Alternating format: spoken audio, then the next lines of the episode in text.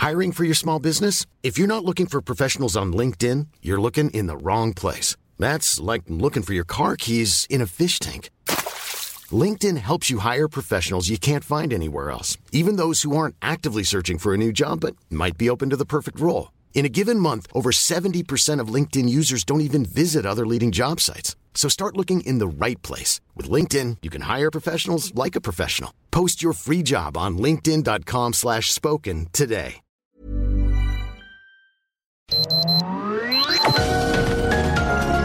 Heraldo Media Group presenta Sergio Sarmiento y Lupita Juárez. Información veraz y oportuna con un toque personal y humano. Por El Heraldo Radio, donde la H suena y ahora también se escucha.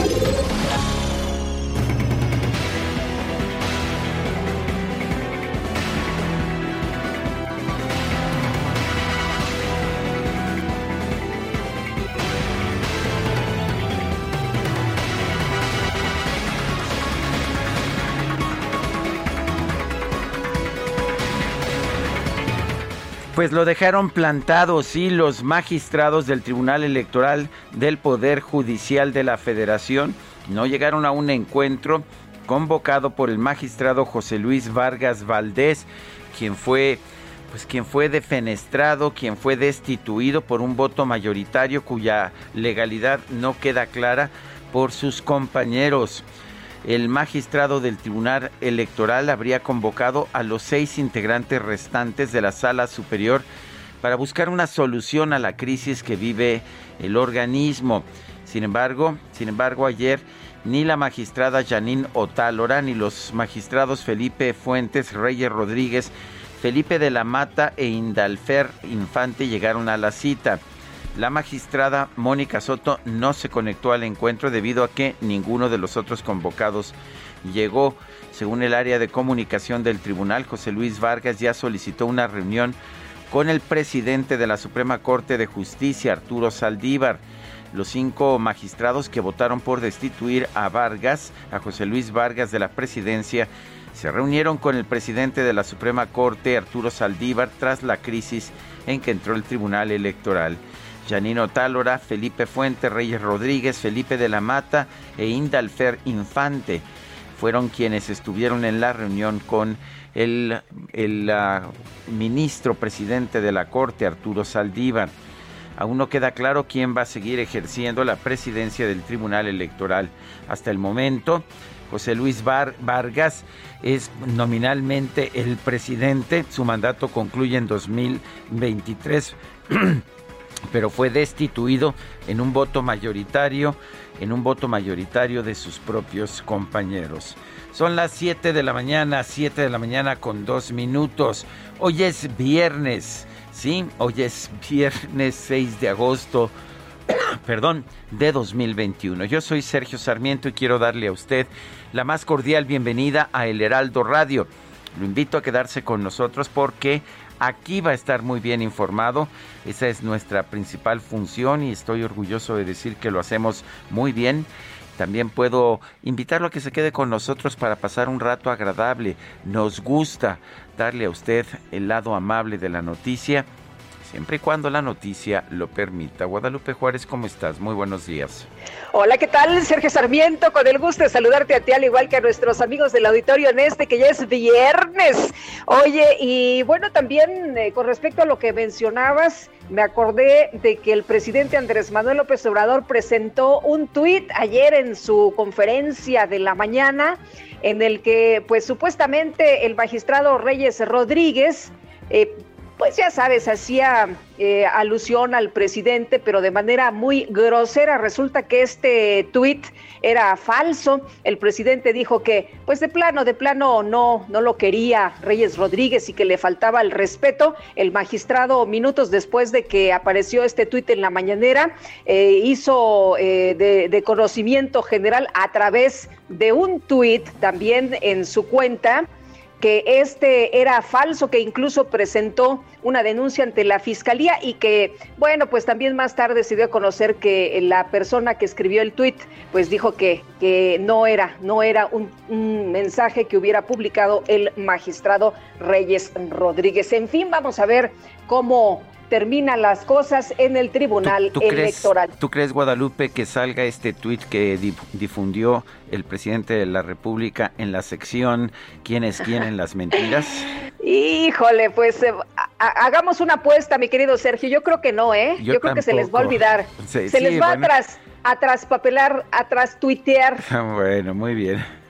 Bueno, y continuamos con la información. El día de ayer se dio a conocer que Nuevo León regresa a semáforo rojo, también se dio a conocer que Guerrero regresará a semáforo rojo.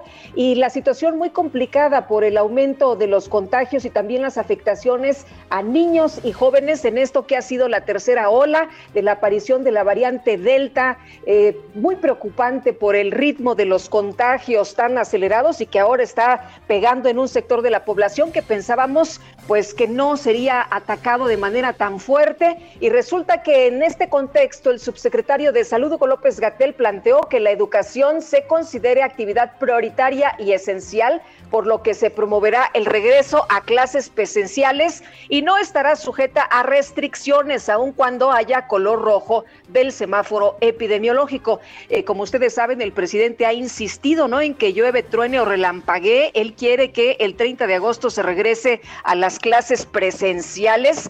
Y bueno, pues eh, lo que dice Hugo Gatel afirma, apoya lo que dice el presidente. López Gatel dice que no hay evidencia científica alguna de que la variante Delta cause enfermedad más grave. Así que, bueno, pues eh, ahí está, ahí está la posición y ha sido muy polémico. Hay padres de familia que dicen que cómo es posible que se regrese en medio de esta condición a las clases presenciales. Hay médicos que tampoco están de acuerdo, pero bueno, ahí está la posición del gobierno y del subsecretario López Gatel. Bueno, y fíjate, Lupita, ¿te acuerdas de la polémica en México cuando se le quitaron tres ceros a la moneda allá en el sexenio de Carlos Salinas de Gortari? sí, cómo no. Ayer el gobierno de Venezuela anunció que se le van a eliminar seis ceros a su divisa, al bolívar, sí, seis ceros, o sea que un millón de bolívares se van a convertir en un solo bolívar. Solo que en 13 años, pues esta es la tercera ocasión en que se quitan ceros a la divisa de Venezuela y en total se le han quitado 14 ceros. Pero ¿qué crees? Quitarle ceros a la moneda no evita la inflación y por lo tanto pues ah, se sigue volviendo cada vez más difícil realizar transacciones con la moneda de Venezuela. Qué barbaridad, qué situación tan trágica también se vive por allá de crisis, mi querido Sergio. Bueno, son las 7 de la mañana con 7 minutos.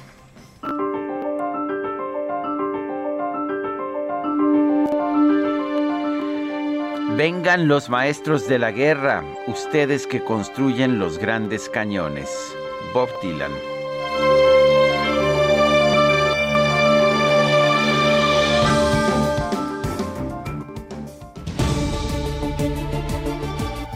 Y las preguntas. Ayer preguntamos, ¿debe el gobierno ser el juez de lo que digan los medios? No, nos dijeron 95%, sí, 4.2%, no sabemos, 0.8%.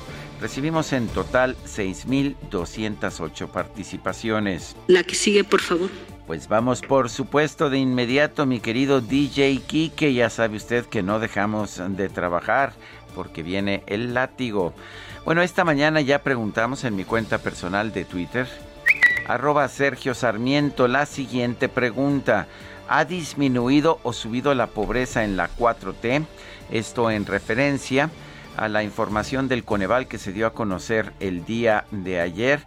Y bueno, nos dice que ha disminuido 3.9%, que ha subido 92.8%. Está igual, nos dice 3.2%. En 44 minutos hemos recibido 1.656 votos. Las destacadas del Heraldo de México y en las destacadas, ¿cómo crees que me saludó Itzel González esta mañana? Eh, no tengo ni idea. ¿Cómo te me manda Me manda un eh, mensajito con un monito que dice buenos días. Ah, sí. Pero este monito trae cargando, no creas que una tacita de café, trae un tarrito de cerveza a esta hora de la mañana y después pone buenos días otra vez, ahora sí, el vaso correcto con una tacita de café. ¿Qué ah, tal? Pues yo creo que este que habló ah, más más bien no creo que haya sido un error, ya sabes que como dice el presidente de la República no somos iguales. No somos iguales. Ahora sí con su tacita de café. Es que, ¿sabes qué? Estuvo a punto de irse al Ángel a felicitar esta medalla de bronce del equipo de fútbol allá en Japón. Bueno, es ya nuestra cuarta, es nuestro cuarto bronce, ¿verdad? Ya va, sí, sí, cuatro. Sí. Lugar 77 México en mm, medallas. Bueno, muy bien. Pero a ver, dice, dice la productora que o nos ponemos a trabajar. Uy, no, es viernes, señora productora. Itzel González, ¿cómo te va? Buenos días. Lupita, Sergio, queridos de este Calovers, hoy es día de la cerveza, entonces Día Mundial de la ah, Cerveza. Yo por eso estaba celebrando Oye, eh, allá en Alemania ya es más de mediodía, ¿no? Ya, no, ya. Y aparte, como hoy hubo fútbol, pues hoy desde las 4 de la mañana. Sí. Pues estaba permitido. Ya, se acerca el Oktoberfest. No, y nosotros, a nosotros esas efemérides, pues básicamente sí las celebramos, es muy importante para nosotros. Y más en este Día Mundial de la Cerveza. Sergio Lupita, amigos, por supuesto que aunque sea Día de la Cerveza, tenemos que trabajar, así que comenzamos con las destacadas del Heraldo de México. En primera plana, crisis en el tribunal. Saldívar entra a sanear al tribunal. El ministro presidente de la Corte se reunió con cinco magistrados electorales para buscar una salida a la situación del organismo. País, mercado negro, hay un arma legal por 38 sin permiso. Se incrementa el número en el primer semestre de este año según registro. La mayoría entra por los Estados Unidos. Ciudad de México, Sheinbaum. Capital no será rehén de gaseros. La jefa de gobierno exigió a los distribuidores respetar el precio del gas LP al público. Estados, mujer segura. En el Estado de México activan plan contra feminicidios. Destinan 8 millones de pesos para prevenir este delito y atender a las víctimas. Orbe acumulado, infectados 200 millones. La variante Delta se propaga rápidamente por el mundo. China jura donar vacunas. Meta NFL con un debut agridulce para Alarcón. Isaac Alarcón jugó con los Cowboys en el encuentro del Salón de la Fama, donde su equipo cayó 16 a 3 con los Steelers.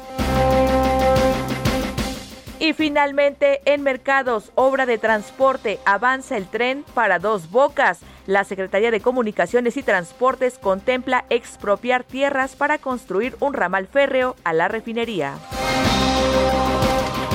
Sergio Lupita, amigos, hasta aquí las destacadas del Heraldo. Muy feliz viernes. Igual para ti, muchas gracias. Buenos días. Son las 7 con 12 minutos. Vamos a un resumen de la información más importante de este viernes 6 de agosto de 2021. Este jueves el presidente de la Suprema Corte de Justicia, Arturo Saldívar, recibió a los magistrados Reyes Rodríguez, Janín Otálora, Felipe de la Mata, Indalfer Infanti, Felipe Fuentes quienes aprobaron la destitución del magistrado José Luis Vargas como presidente del Tribunal Electoral. Por cierto que el magistrado Vargas dio a conocer que buscaba una reunión con el eh, ministro Saldívar, pero pues no, no se pudo. Y la Suprema Corte informó que esta reunión se dio por petición de los magistrados del Tribunal Electoral con el objetivo de buscar consensos y alternativas para dar salida a la situación que prevalece en ese organismo. Por su parte, en calidad de presidente del Tribunal Electoral, el magistrado José Luis Vargas convocó a sus compañeros a una reunión de trabajo privada. Solo la magistrada Mónica Soto respondió a su llamado, pero no se conectó a la reunión virtual porque sus compañeros no se habían presentado. ¿Te acuerdas que ayer le preguntábamos al eh, magistrado Vargas si no tenía preocupación de que le hicieran vacío y dijo, bueno, pero pues de todas maneras voy a ver qué pasa? Bueno, pues no, no llegaron sus compañeros, no se conectaron, estaban con el ministro Saldívar ayer por la tarde y el coordinador del PRI en el Senado, Miguel Ángel Osorio Chong, expresó confianza en que se va a encontrar una salida institucional a los problemas internos que enfrenta el Tribunal Electoral. Esto no es de hoy, yo creo que se ha sabido sobre los problemas de antaño del TRIFE, eh, se ha removido en su momento a una presidenta, eh, ayer se hace lo mismo con diferentes argumentos con eh, otro magistrado. yo sí creo que debemos de ver para que esto no se normalice, o sea, las controversias, los conflictos, y que todo lo contrario, se le dé estabilidad para que puedan no solo resolver los problemas, dirimir sus dificultades, sino hacer la tarea que les corresponde. El presidente de la Junta de Coordinación Política del Senado, Ricardo Monreal, aseguró que la Cámara Alta podría fungir como interlocutor de buena fe en el conflicto interno que enfrenta el Tribunal Electoral. Evidentemente, nosotros como integrantes del Senado y como presidentes de la Junta de Coordinación Política, estamos intentando actuar como amigables componedores o como entes interlocutores de buena fe para buscar la solución a este diferendo interno. El Tribunal Electoral es indispensable, es un órgano colegiado que tiene una función esencial en la vida democrática del Estado mexicano. Bueno, por su parte, el senador del PAN, Damián Cepeda, advirtió que ni la Cámara Alta ni la Suprema Corte de Justicia tienen facultades para intervenir en la crisis institucional del Tribunal Electoral. Ni la Suprema Corte ni el Senado de la República tienen facultades para entrar y resolver un conflicto entre los integrantes del Tribunal Electoral. Ellos son un tribunal que tiene independencia, que sí está dentro del Poder Judicial, pero es la máxima autoridad, no hay facultad alguna por otro lado, la Comisión de Seguridad Pública de la Cámara de Diputados respaldó las acciones legales emprendidas por el gobierno federal en contra de 11 fabricantes de armas de fuego de los Estados Unidos, reafirmando su compromiso con la paz y la seguridad de nuestro país. El dirigente nacional de Morena, Mario Delgado, señaló que su partido respalda esta demanda del gobierno de México para que las empresas fabricantes de armas se hagan responsables del daño que se ha hecho a nuestro país y que adopten medidas para detener el comercio negligente. La Fiscalía General de la República informó que logró la vinculación a proceso de cinco presuntos implicados en la matanza de 15 personas registrada el pasado 19 de junio en Reynosa, Tamaulipas. La Consejería Jurídica de la Presidencia de la República impugnó ante un tribunal federal la admisión a trámite de un amparo en contra de la ampliación del mandato del ministro presidente de la Suprema Corte de Justicia, Arturo Saldívar. O sea que está muy claro que la presidencia de la República sí quiere que se amplíe el mandato del presidente de la Suprema Corte, si no, no estaría impugnando. Pero en fin, este jueves el presidente López Obrador recibió en Palacio Nacional al gobernador panista de Yucatán, Mauricio Vila, para hablar sobre proyectos de infraestructura en su entidad. Y la Confederación Patronal de la República Mexicana pidió al gobierno federal que rectifique la decisión de fijar precios máximos al gas LP, ya que esta medida podría provocar desabasto y que las empresas del sector salgan del mercado. La jefa de gobierno de la Ciudad de México, Claudia Sheinbaum, aseguró que establecer precios máximos para el gas LP beneficia a todos los ciudadanos. Tenía muchos, muchos meses, o creo que años, que supuestamente la Comisión de Competencia iba a eh, eh, hacer algún, alguna conclusión respecto a esta queja que había del alto precio del gas. Asume la responsabilidad la Comisión Reguladora de Energía, pone este precio y tiene que conservarse y nosotros vamos a estar apoyando en todo lo que se requiera para beneficio de los habitantes de la ciudad. Joel Ayala, el líder de la Federación de Sindicatos de Trabajadores al Servicio del Estado, informó que la Secretaría de Hacienda autorizó un aumento del 5.4% al salario de los burócratas retroactivo al primero de enero del 2021. El Consejo Nacional de Evaluación de la Política de Desarrollo Social, el Coneval, presentó el informe de medición de la pobreza 2020 el cual reveló que de 2018 a 2020 la población en situación de pobreza aumentó de 41.9 a 43.9%. La población en pobreza extrema sube también de 7 a 8.5% de la población mexicana. El presidente del INEGI, Julio Santaella, destacó que en los últimos tres meses la inversión fija bruta del país interrumpió su recuperación, sosteniendo una tendencia lateral alrededor de un nivel de 95.4 puntos. La Secretaría de Educación Pública puso en marcha el programa Tú decides opciones en educación superior con el objetivo de brindar información sobre la disponibilidad de espacios para las personas que deseen ingresar a este nivel educativo. Y la Academia Mexicana de Cine firmó un convenio de colaboración con el Colegio Nacional de Educación Profesional Técnica CONALEP para incluir carreras técnicas de cine y audiovisuales en la oferta académica de esa institución. La Secretaría de Educación Pública emitió una nueva convocatoria para innovar los libros de texto gratuitos de primero y segundo de primaria, a fin de convertirlos en pieza clave para la solidaridad y la integración del país. La dependencia ofreció un pago de 5 mil pesos a los participantes. Ya no será de agrapa, ya no será gratis. Bueno, ahora son 5 mil pesos por rediseñar un libro del que saldrán millones de ejemplares. En una reunión virtual con la Conferencia Nacional de Gobernadores, el subsecretario de Prevención y Promoción de la Salud, Hugo López Gatel, señaló que el gobierno federal va a promover el regreso a clases presenciales en todo el país, incluso en los estados que estén en semáforo rojo. Por otro lado, el subsecretario López Gatel pidió a los gobernadores acelerar el proceso de reconversión hospitalaria ante el riesgo de saturación por la tercera ola de la pandemia.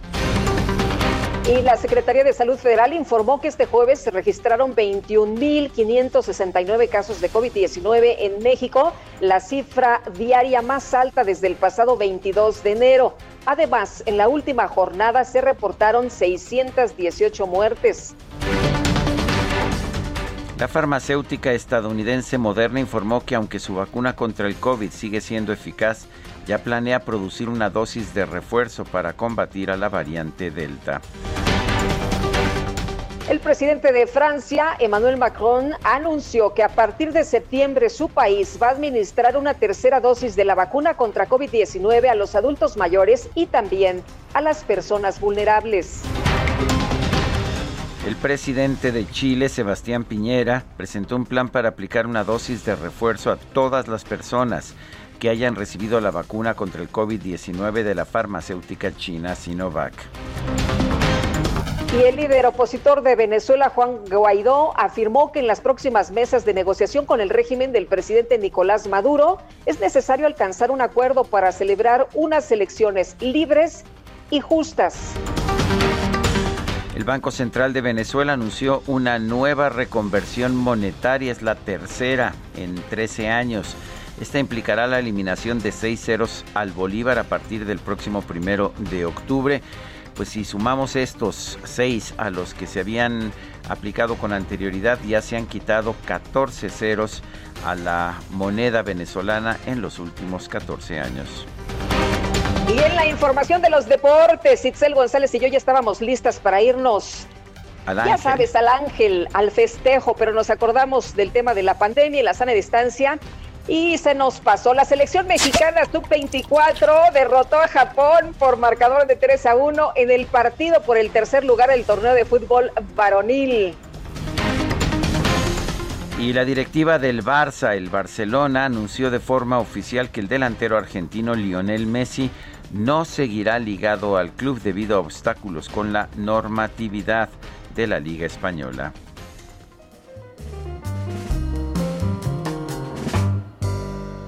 Nadie comprende lo que sufro yo. Canto, pues ya no puedo sollozar. Solo, temblando de ansiedad, estoy. Todo me mira y se va. El bolerista de la voz de terciopelo, Ibrahim Ferrer.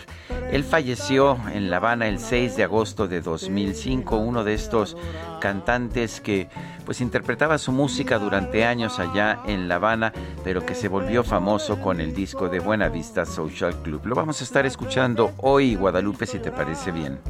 Pues me parece excelente, Sergio. Mira, nos cayó en viernes, Día de la Cerveza, ganó México, escuchamos Ibrahim Ferrer. ¿Qué más podemos pedir? Salud. Regresamos en un momento más. Si tus labios no me quieren ya besar. Y tú, quién sabe por dónde andará. Quién sabe qué aventura tendrá Sergio Sarmiento y Lupita Juárez quieren conocer tu opinión, tus comentarios o simplemente envía un saludo para ser más cálida esta mañana. Envía tus mensajes al WhatsApp 5520 109647.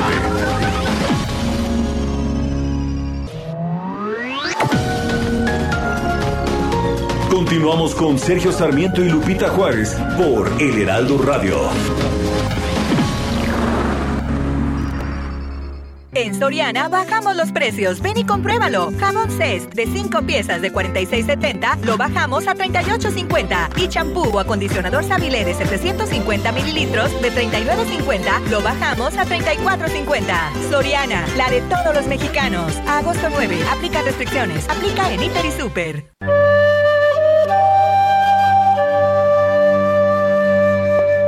El 6 de agosto de 1986 falleció en la Ciudad de México Emilio El Indio Fernández, destacado cineasta mexicano, actor y productor. Además, se cree que es el hombre que sirvió de modelo para la estatuilla de los premios Oscar. A Emilio se le conoce como el primer representante del nacionalismo cinematográfico, quien dirigió 60 películas donde mostró los aspectos del México rural y tradicional, por lo que fue uno de los protagonistas de la época de oro del cine nacional. El indio Fernández filmó la película La Perla, convirtiéndose en la cinta por la que se le reconoció internacionalmente y con la que obtuvo el premio a la mejor fotografía y una mención por su contribución a la mejor película en el Festival de Cine de Venecia. ¿Y qué piensas hacer ahora que ya eres rico? Esto es lo que hará la perla. La perla nos hará libres. Vine a decirte que...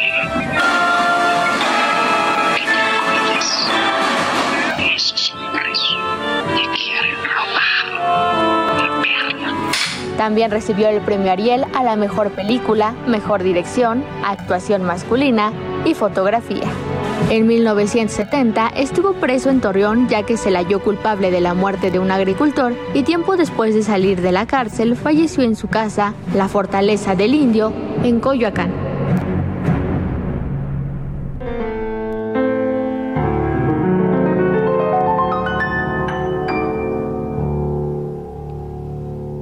Siempre. Que te pregunto que cómo, cuándo y dónde, tú siempre me respondes, quizás, quizás, quizás Y así pasan los días y yo desesperando. Y tú, tú contestando, quizás, quizás, quizás. Estás perdiendo el tiempo pensando, pensando por lo que más tú quieras. ¿Hasta cuándo? ¿Hasta cuándo? Es Ibrahim Ferrer, interpreta esta clásica quizás, quizás, quizás con Omar Aportuondo. Los dos participaron en el proyecto Buena Vista Social Club que tuvo un impacto realmente impresionante. Quizás, quizás, quizás. Sugieren por ahí que quizás trabajemos hoy, Guadalupe, ¿tú qué opinas? Oye, pues, ¿cómo, ¿cómo está esto de que mejor nos quedamos con la musiquita? Podemos quedarnos con la música.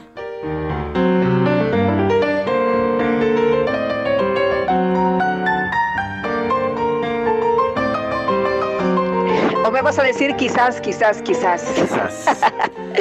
Oye, vámonos a los mensajes. Dice Patricia que tengamos excelente viernes y fin de semana. Saludos afectuosos a todos los del equipo de trabajo desde Tequisquiapan. Espero buena música y algún libro recomendable. Patricia, es viernes de lectura, efectivamente, y en la música. Bueno, pues estamos escuchando a Ibrahim Ferrer y esta deliciosa que acabamos de oír con Omar Portuondo, la verdad sensacional. Quizás.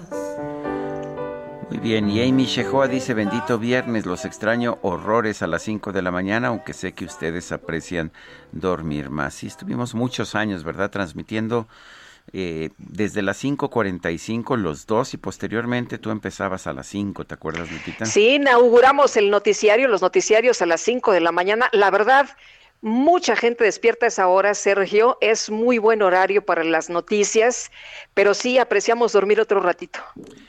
Bueno, son las, las 7 de la mañana con 35 minutos. Adelante, Lupita. El magistrado José Luis Vargas señaló que acudirá a la Suprema Corte de Justicia de la Nación para impugnar el nombramiento del magistrado Reyes eh, Rodríguez Mondragón como el nuevo presidente del Tribunal Electoral del Poder Judicial de la Federación. Vamos a platicar del tema con el doctor Luis Carlos Ugalde, director general de Integralia Consultores y también eh, ex consejero presidente del IFE de 2003 a 2007. Luis Carlos, gracias por tomar la llamada. Buenos días. Muy buenos días, Lupita y Sergio. Eh, eh, Luis Carlos, ¿cómo ves esta situación? ¿Quién tiene razón? Dice el magistrado José Luis Vargas que es, es ilegal la destitución, que eso no está contemplado en la ley. Eh, ¿Qué opinas tú?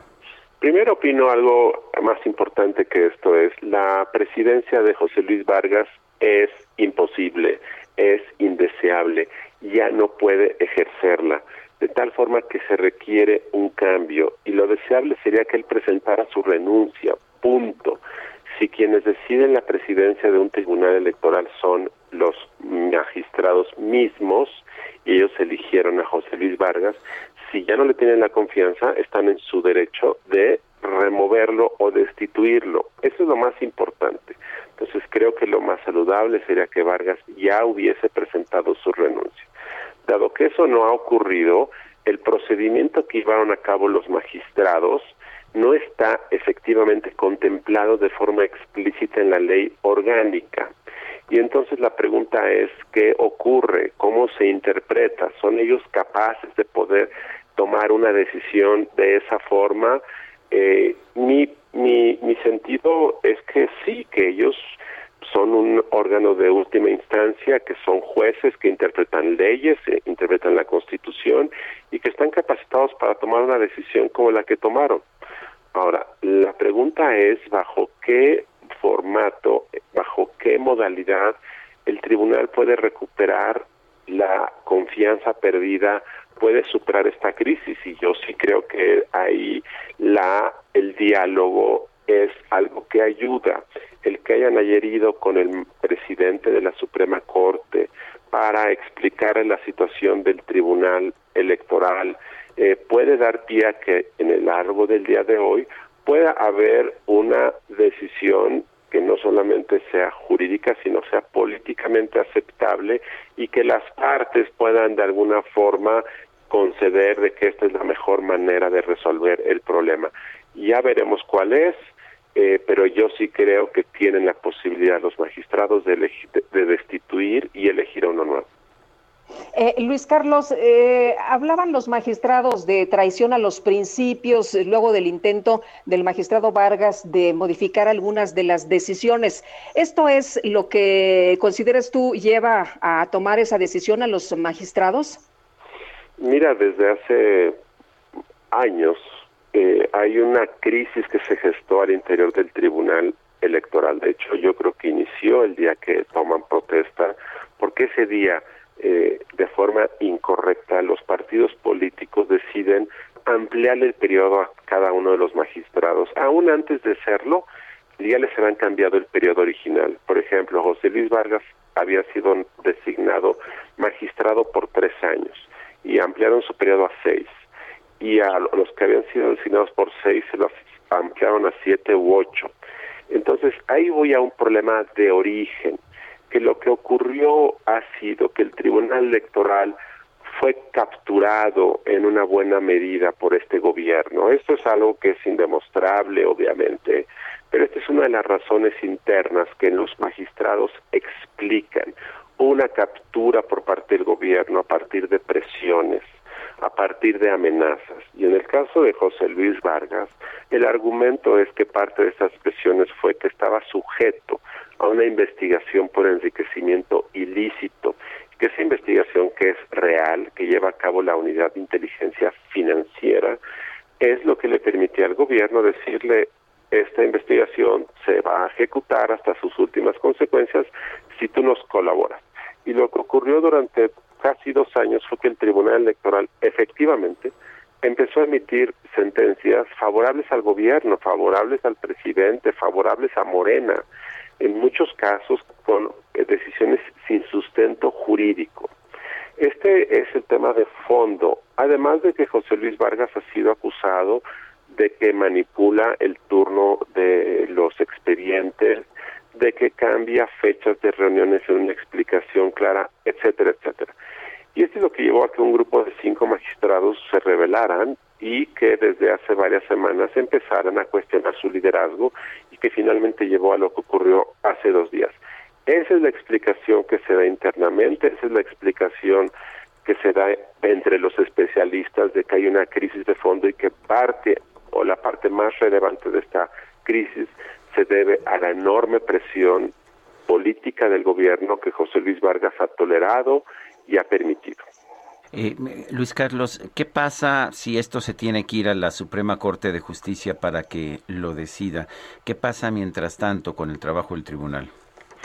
Bueno, supongo que esto tendría que decidirse en horas o en días eh, para que esto no genere una crisis, porque el Tribunal Electoral tiene que calificar las elecciones de los 15 gobernadores. Esas elecciones ya fueron votadas, eh, pero quien define en última instancia la validez constitucional es el tribunal. Tiene que validar además la elección de diputados federales. En fin, falta algo muy muy importante en agosto. Entonces esto tendría, yo supongo que decidirse en las próximas horas. Yo supongo que incluso el día de hoy habrá una definición política por parte de la Corte a través de la voz del ministro Arturo Saldívar. Esa es mi intuición de lo que puede ocurrir. Pues hay que estar atentos, ¿no? A las 10 de la mañana que va a dar eh, información el ministro Saldívar. Eh, Luis Carlos, al presidente no le gusta Reyes Rodríguez. Eh, dijo ayer que no quería intervenir, pero que pues el, el, magistrado Reyes habría, lo habría ofendido y se presentó incluso un, un tuit en la, en la mañanera. ¿Cómo ves? ¿Qué opinas de esto? Esto es algo que el presidente siempre dice, no le gustan las autoridades electorales en general y no le han gustado desde hace 20 años. Esto no es nuevo, eh, pero la pregunta es, pues si al presidente le gusta o no le gusta, eso es algo irrelevante. El Tribunal Electoral es parte del Poder Judicial, el Poder Judicial es un poder diferente al Poder Ejecutivo, entonces lo que el presidente quiera o no quiera es irrelevante. Y segundo, el presidente lo que quiere es hacer una reforma electoral para cambiar la estructura de los órganos electorales. Eso es lo que ha querido desde hace tiempo. Y cualquier pretexto lo usa para decir, ya ven, tengo razón. El día de ayer dijo que la crisis del Tribunal Electoral era una justificación para cambiar a los consejeros del INE. Y yo pregunto qué tiene que ver el INE con el Tribunal Electoral. Pero él siempre lo va a hacer. Eh, y quiero decir algo muy importante. Mientras este control político sobre el Tribunal Electoral se mantuvo y el Tribunal Electoral estuvo emitiendo sentencias favorables al gobierno y favorables a Morena, el presidente se quedó callado. Fue hasta hace tres meses que el tribunal empezó a tomar ya distancia del gobierno que el presidente se empezó a enojar, pero durante casi dos años López Obrador se mantuvo calladito cuando le convenía y ahora ya no le gusta y está bueno ayer dijo que, que pidió que renunciaran todos no de hecho ayer pidió que renunciaran todos los magistrados. Así es Lupita. Bueno muchas gracias Luis. Carlos como siempre. Muy buenos días Buenos días también para ti. Es el doctor Luis Carlos Ugalde, director general de Integralia Consultores. Son las siete con cuatro. El presidente nacional de Morena, Mario Delgado, dijo que la destitución de José Luis Vargas en la presidencia del Tribunal Electoral es una consecuencia de la descomposición de los organismos electorales. Le hace eco al presidente. Elia Castillo, adelante.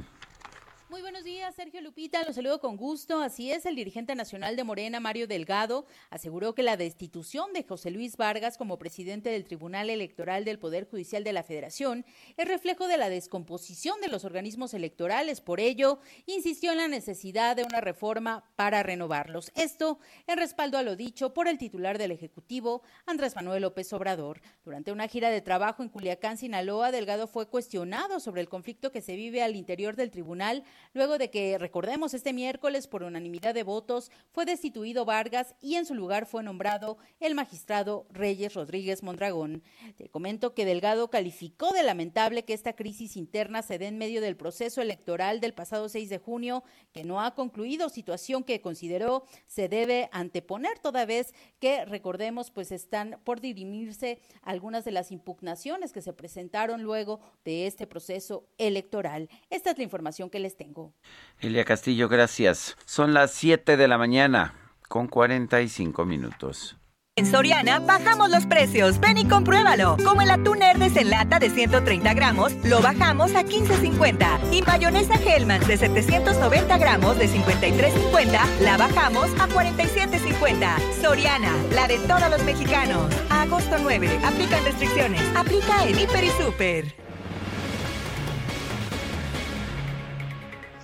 Bueno, pues México registró un nuevo máximo de casos confirmados con 21.569 contagios. Hay que cuidarnos mucho más ahora en esta tercera ola con la variante Delta que dicen que se propaga muy pues eh, distinto, ¿no? Más, más rápidamente que las otras. Y Gerardo Suárez, cuéntanos, buenos días. Muy buenos días. México registró un nuevo máximo de casos diarios de COVID-19 dentro de la tercera ola de la epidemia con 21.569 contagios notificados ayer. La cifra está muy cerca del máximo histórico alcanzado el 21 de enero pasado, con 22.339 infecciones confirmadas en un día. La Secretaría de Salud informó que se acumularon 2.922.663 casos confirmados de coronavirus. En el caso de las defunciones, se acumularon 243.000 165 muertes positivas a COVID, 618 más que el miércoles. En cuanto a las hospitalizaciones a nivel nacional, la ocupación de camas generales se ubicó en 51% y la de camas con ventilador en 42%. En ambos casos hubo un incremento de dos puntos respecto al día anterior. Y en otro tema, la secretaria de Educación Pública, Delfina Gómez, aseguró que el regreso a clases presenciales el próximo 30 de agosto será opcional, por lo que se respetará la decisión particular de madres y padres de familia. Sin embargo, la titular de la SEP señaló que los alumnos necesitan volver a las escuelas para atender sus necesidades de aprendizaje, socialización y de apoyo en caso de haber sufrido violencia durante el confinamiento. En reunión virtual con los 32 gobernantes estatales y la secretaria de Gobernación Olga Sánchez Cordero, Delfina Gómez añadió que la SEP mantiene el diálogo con los sindicatos educativos para garantizar un retorno seguro a las escuelas. Sergio Lupita, la información que les tengo. Gracias, Gerardo. Buenos días. Y la secretaria de Gobernación, Olga Sánchez Cordero, aseguró que el regreso voluntario a clases presenciales es impostergable a pesar de la pandemia de COVID-19. Paris Salazar, adelante. Buenos días, Sergio Lupita. La secretaria de Gobernación, Olga Sánchez Cordero, aseguró que el regreso voluntario a clases presenciales es impostergable el próximo 30 de agosto, pese a la pandemia de COVID-19. En reunión virtual con la gobernadora de Sonora, la jefa de gobierno de la Ciudad de México y los gobernadores del país, la secretaria Sánchez Cordero expuso que la pandemia ha transformado las dinámicas sociales, por lo que se debe permitir el regreso a las actividades escolares presenciales y económicas con las medidas necesarias. Es impostergable el regreso voluntario a las escuelas de las y los estudiantes. Sabemos que la pandemia ha transformado las dinámicas sociales, ha adquirido matices que no hubiéramos siquiera imaginado previamente. Sin embargo, toda crisis conlleva oportunidades. Ahora es importante avanzar con decisión en aspectos cotidianos que son indispensables para el bienestar integral de la sociedad. Sánchez Cordero aseguró que el reto de las autoridades de los tres órdenes de gobierno es detener los contagios y mantener las actividades presenciales. El reto que nos ocupa es precisamente atajar la pandemia, pero al mismo tiempo permitir el regreso estratégico a las actividades educativas presenciales y también a las actividades económicas, con todas las medidas de seguridad pertinentes, desde luego, pero también previniendo los contagios. Sánchez Cordero expuso que la pandemia de COVID-19 también ha tenido fuertes impactos en el ámbito familiar. En la reunión también participó la secretaria de Educación Pública Delfina Gómez, quien habló sobre las acciones para el regreso a clases presenciales, el secretario de Turismo Miguel Torruco sobre la reactivación de actividades turísticas en el país y el subsecretario de Salud Hugo López Gatel sobre el panorama frente a la tercera ola de COVID-19. Esta es la información. Gracias, Paris Salazar, por este informe. Bueno, y ante la negativa al llamado de la Organización Mundial de la Salud para reducir la brecha en el acceso a las vacunas, Tedros Adhanom Ghebreyesus reiteró a las naciones ricas que la crisis por COVID-19 no se vence un país a la vez. A través de su cuenta de Twitter, después de llamar a esperar por una tercera dosis y facilitar que naciones de bajos recursos la obtengan, insistió en la necesidad de cambiar la estrategia mundial para reducir la desigualdad y garantizar una lucha global.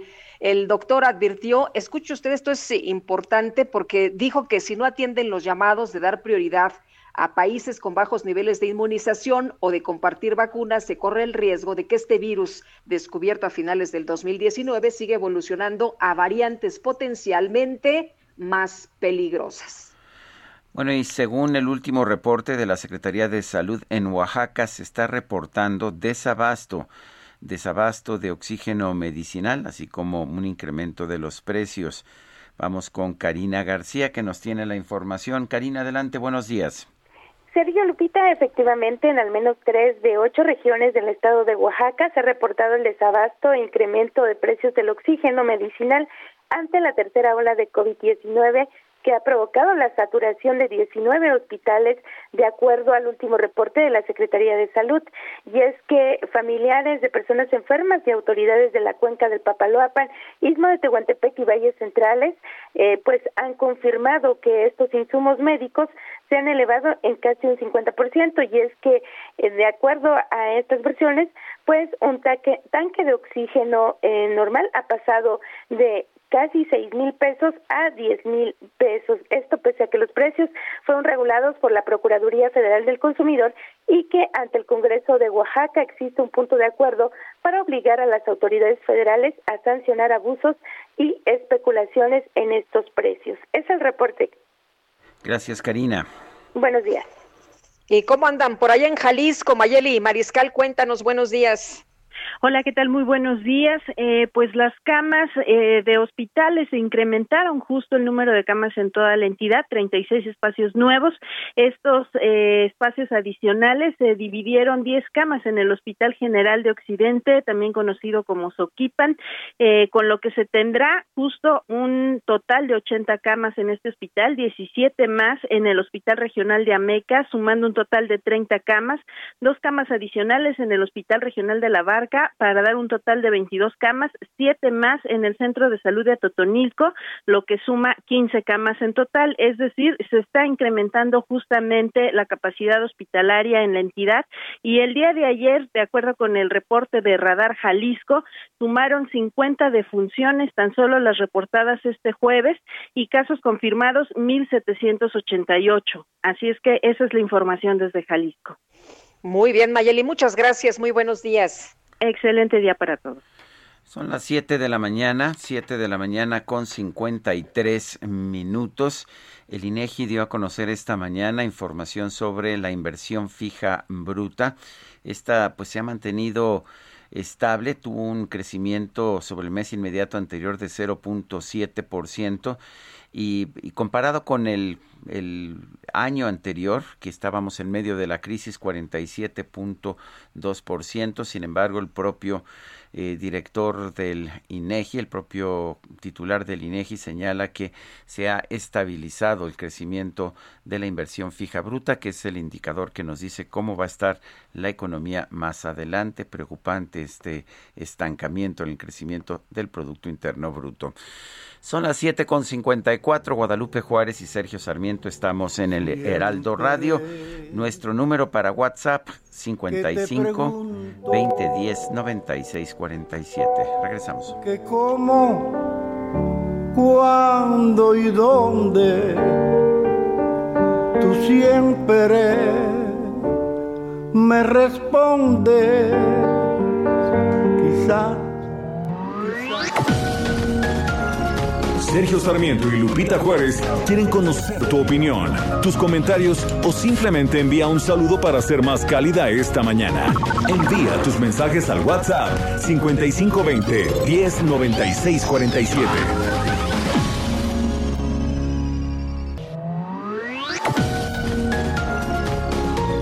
Continuamos con Sergio Sarmiento y Lupita Juárez por El Heraldo Radio.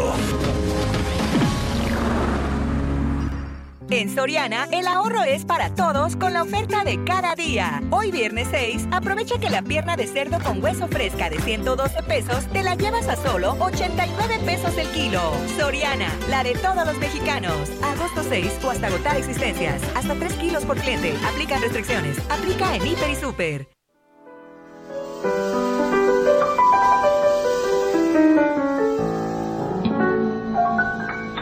Aquellos ojos verdes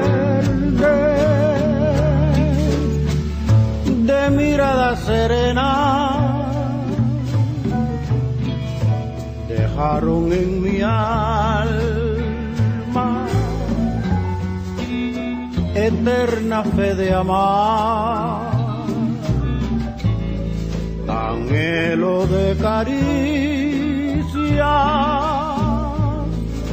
de besos y ternura de todas las dulzuras que han podido brindar aquellos ojos verdes. Bueno, pues este es un clásico, un clásico del bolero cubano.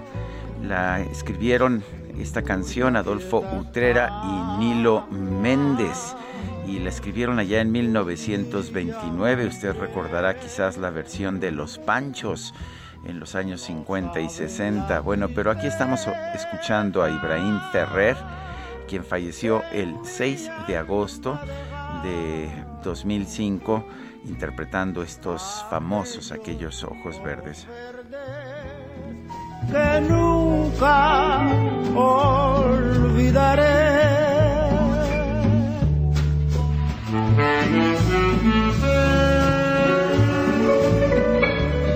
Ah, qué bonito, qué bonito, pues echarse una bailadita de cachetito. Un saludo a mi madre que recuerdo con sus bellos ojos verdes.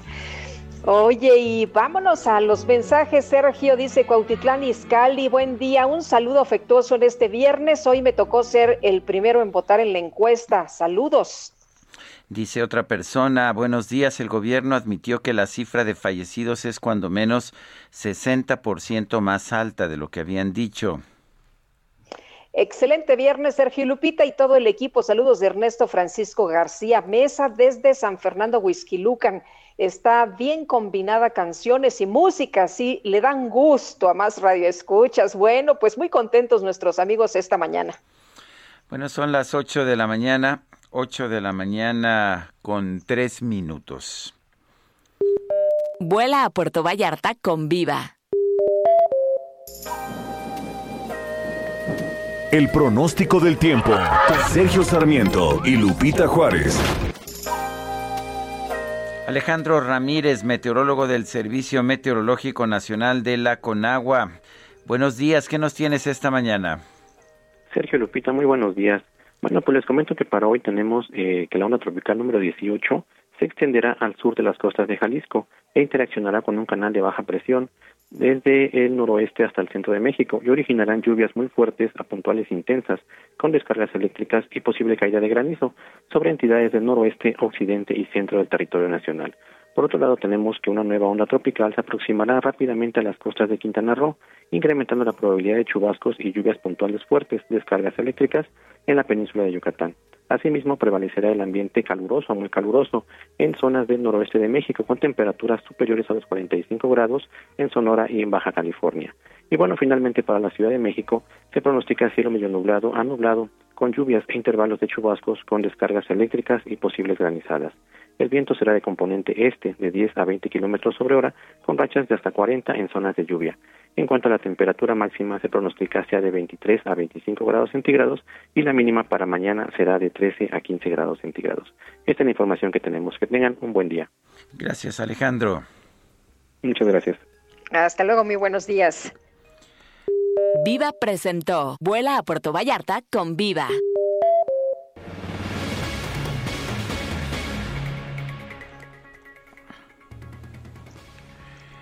Bueno, son las 8, las 8 de la mañana con 5 minutos.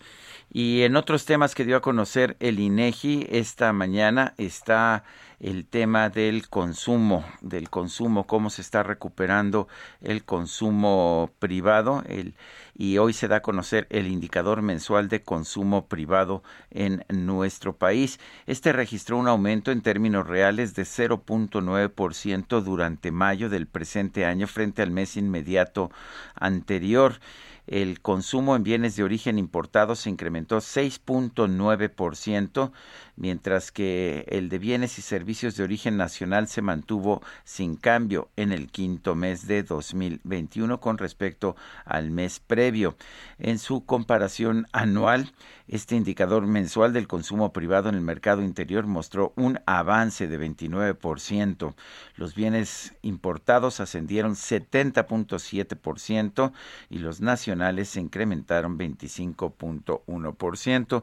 En el consumo interno sí estamos viendo una recuperación más vigorosa, mientras que como lo mencionaba yo con anterioridad, se estanca la inversión fija bruta. Adelante, Lupita. Bueno, fíjate, eh, Sergio, que ayer, ayer eh, generó mucha atención que Saúl Huerta acudió a la Fiscalía General de la Ciudad de México. El diputado de Morena, Benjamín Saúl Huerta, fue a la Fiscalía que está en la alcaldía Cuauhtémoc para revisar carpetas de investigación en fondo de haber sido acusado de abusar sexualmente de dos menores de edad. El diputado fue a las oficinas, como sabemos, tiene fuero, ¿no? Eh, ha habido una y otra y otra sesión y resulta que nomás no le han podido quitar el fuero, no han podido votar para que se quite el fuero y para que lo puedan juzgar como a cualquier persona. Eh, acudió a las oficinas acompañado de sus abogados para también verificar los datos de prueba en su contra. Eh, bueno, no fue detenido por las autoridades, cuenta con el fuero constitucional y la comisión permanente, por cierto, aprobó convocar a la Cámara de Diputados a un periodo extraordinario de sesiones para analizar el desafuero de Benjamín Huerta, que está acusado de violación y abuso sexual, no nada más de un menor, sino de otros menores. Y bueno, pues a ver finalmente qué ocurre. No sé, decían por ahí Marta Tagle que eh, algunos legisladores de Morena lo están protegiendo, sobre todo el caso del diputado Mier, pero pues bueno, vamos a estar atentos a ver si finalmente le quitan el fuero y se le juzga por los delitos de los que es acusado. Bueno, y debido al número de contagios allá en Nuevo León se están anunciando, se han anunciado nuevas medidas sanitarias en la entidad. El doctor Manuel de la Oca Vasos es secretario de Salud del Estado de Nuevo León. Señor secretario, buenos días. Cuéntenos, eh, ¿hay motivo de alarma y cuáles son las medidas que están aplicando ustedes ahora? Sí, en Nuevo León estamos en una situación crítica en esta tercera ola, que yo lo he dicho haciendo una comparación, la primera ola nos llegó a la rodilla, la segunda al ombligo y esta la tenemos ya en el cuello, ya está a punto de ahogarnos. Es una ola mucho más intensa, donde el grupo de pacientes que están internados es el grupo de adultos jóvenes, la gran mayoría con sobrepeso y obesidad, y eso nos genera un gran costo en la salud de los nuevo leoneses, ya que esos pacientes duran más tiempo hospitalizados, requieren mucho más eh, medicamentos sedantes, relajantes para estar intubados.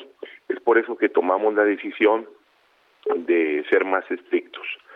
Suspendimos los conciertos y festivales, los bares y cantinas, antros y centros nocturnos, la renta de quinta, los billares, las albercas públicas, las carreras de caballos, eh, las peleas de gallos, los baby showers, eh, en las graduaciones, los parques eh, turísticos públicos eh, y privados, parques con juegos mecánicos, boliches y reducimos el aforo. Reducimos eh, el aforo en los museos, en los teatros, en los congresos y exposiciones, en los salones de fiestas infantiles, en las iglesias, en los estadios.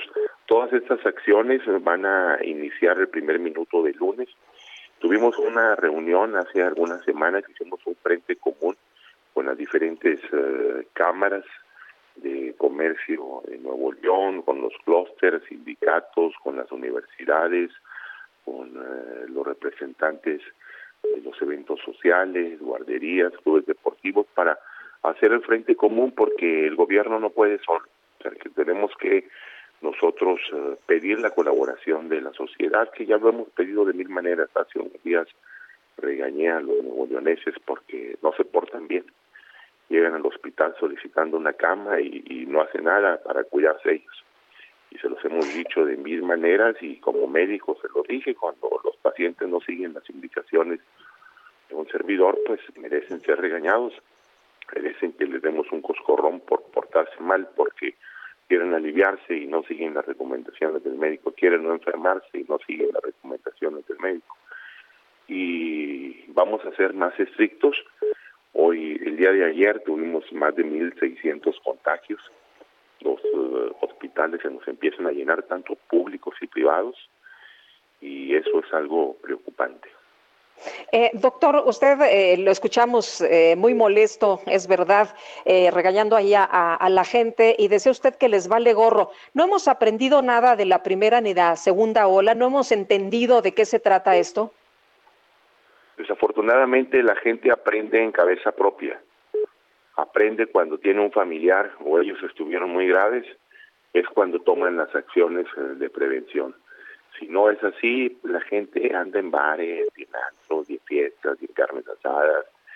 Y cuando tienen un familiar ya que se está muriendo, es cuando entonces sí comprenden la gravedad de las cosas.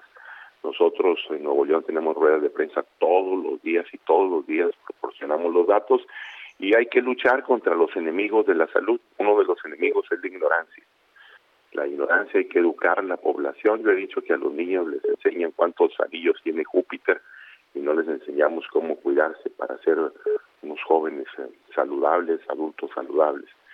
Y es por eso que, que debemos educar a la población que tiene que cuidarse, que la salud es su responsabilidad. No nada más el gobierno le echan la culpa de que nosotros no podemos, ellos son los responsables, no tenemos una enfermera, un doctor para estarlos vigilando y decir, hey, ponte el cubrebocas bien, no salgas. Ellos tienen que cuidarse. Es por eso que la molestia del personal de salud, que hacemos un gran esfuerzo, un gran esfuerzo para cuidarlos, ellos les vale gorro. Y eso da coraje, eso da mucha molestia a un servidor y a mis compañeros y compañeras de salud de ver morir nosotros a los pacientes, de ver morir a nuestros compañeros y ellos como si nada pasara Es por eso que a algunos les digo, vente, vamos al hospital, acompáñame. No, no, doctor, me puedo infectar. Ándale, vamos. Mira, te voy a cuidar. Tienen miedo ir al hospital COVID. Obviamente porque tienen miedo contagiarse ahí, pero no tienen temor cuando andan de reventón, cuando andan de antro. Oiga, doctor, eh, ¿qué pasa con los niños? Teníamos entendido que habría alrededor de unos 13, 14 niños que estaban eh, en hospitales. ¿Tiene usted el, dato? Sí, en Nuevo León se han contagiado un poco más de 8 mil personas eh, menores de 18 años de edad y todos los días, yo soy pediatra, tengo más de 30 años de ser pediatra, todos los días veo en mi consultorio niños enfermos de COVID. Lo clásico es que andaban de vacaciones en las playas mexicanas, que están preciosas. Muchos de ellos en Puerto Vallarta, en Cancún, en Baja California Sur, en Los Cabos, en Mazatlán, en Chiapas, y regresan a Nuevo León y al cabo de unos días empiezan con tos y dolor de garganta y se hacen la prueba y positivo.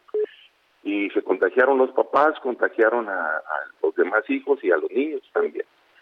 El problema es que mm, pues tenemos ya próximo un regreso a clases que yo he dicho que salir en una tercera ola es un crimen. Cuando uno eh, va al mar, a la playa y observas el mar picado y observas las olas grandes y hay banderas rojas, no te metes porque hay peligro. Salir a las clases presenciales en una tercera ola es un crimen, es algo muy, muy delicado porque en Nuevo León tenemos un poco más de un millón de niños que son de educación básica y que hoy los tenemos en las casas. Eh, siempre he dicho yo que los meses que tienen la letra R es cuando más nos enfermamos de las de las enfermedades respiratorias. Habitualmente los meses de mayo, junio, julio, agosto, las enfermedades respiratorias bajan y es cuando aprovechamos para salir de vacaciones los médicos y hoy no es así. Hoy, en este mes de, agosto, el mes pasado, de julio, muchísimos pacientes, muchísimos pacientes con dolor de garganta, tos y tienen COVID. Hoy en Nuevo León hemos dicho que todo paciente que tenga dolor de cabeza, fiebre, dolor de garganta y tos tiene COVID-19 hasta no demostrar lo contrario. Y hay que hacerse la prueba y aislarse. Pues doctor, yo quiero agradecerle, doctor Manuel de la O, secretario de Salud del Gobierno de Nuevo León. Gracias por hablar con nosotros. Al contrario, muy buen día. Gracias, doctor. Muy buenos días. Y bueno, el subsecretario de Salud, Hugo López Gatel, planteó que la educación se considere una actividad prioritaria y también esencial, por lo que se va a promover el regreso a las clases presenciales y no estará sujeta a restricciones, aun cuando haya color rojo del semáforo epidemiológico. Ya escuchábamos al secretario de Salud de Nuevo León que decía que pues regresar a clases en estas circunstancias sería un acto criminal, pero vamos a platicar, vamos a seguir platicando del tema con el doctor Andrew Comas, es profesor investigador de la Facultad de Medicina y del Centro de Investigación en Ciencias de la Salud de la Universidad Autónoma de San Luis Potosí. Gracias por tomar la llamada, doctor. Hola, muchas gracias por la invitación.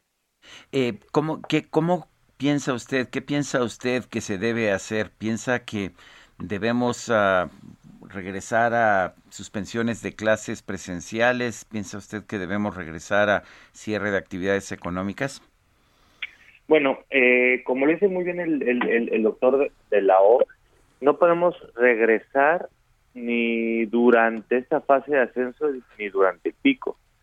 ¿Se puede regresar a clases? Sí, las, las escuelas han demostrado ser un lugar seguro, sí, siempre y cuando se usen protocolos. Eso se ha demostrado con la experiencia que ha tenido en México a, través de un año de guarderías infantiles y el mes que tuvieron de clases, pero se tiene que regresar obviamente después del pico y con protocolos. Y sí, efectivamente, en este momento tan álgido de la epidemia, eh, sí necesitamos que se inicien de nuevo medidas de restricción porque como también lo dijo muy bien el secretario de Salud de Nuevo León, hay gran hay gran irresponsabilidad por parte de la sociedad en cuanto a contacto, a en cuanto a movilidad. Y hay que considerar algo.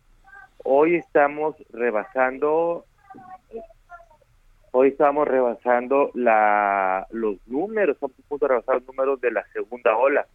Pero la segunda ola se dio en un panorama real de transmisión climática y hoy estamos teniendo este número importante de casos en un panorama de baja transmisión, es, decir, eh, cuando tenemos este mucho calor, entonces esto nos está hablando de que eh, la gente se está moviendo, se está juntando de más cuando no debe y esto hay que sumarle la variante Delta.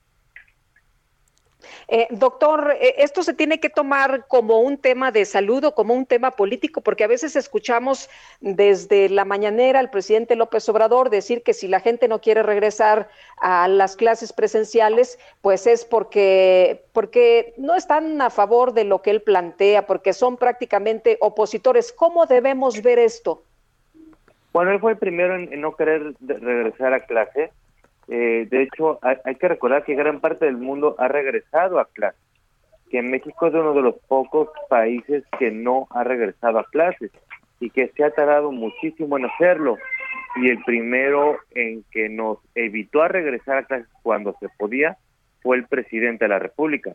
Y ahora que estamos en un momento de una gran crisis sanitaria, entonces él quiere obligar a regresar a clases eh, y no, y no darle tiempo a las escuelas para tener protocolos adecuados. El regreso a clases tiene que ser a través de la ciencia y de la salud pública, no a través de la política.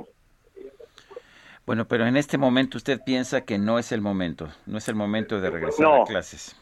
No, eh, digo, las proyecciones nos indican que este, el pico se alcanzará, si todo sigue igual, hacia la tercera semana de, de agosto ya que pase el pico, entonces sí podremos regresar a clases, pero lo primero es que pase el pico y lo segundo es que solo abran escuelas que tengan protocolos.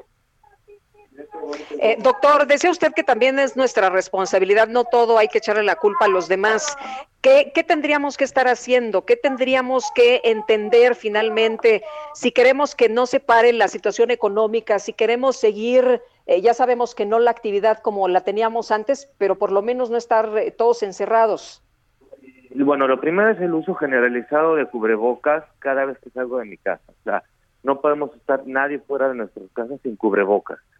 Eh, segundo, si yo tengo sospecha de estar contagiado, si yo tengo síntomas, si estuve en contacto con alguien positivo, me tengo que hablar yo y todos los que viven en mi casa, ¿sí?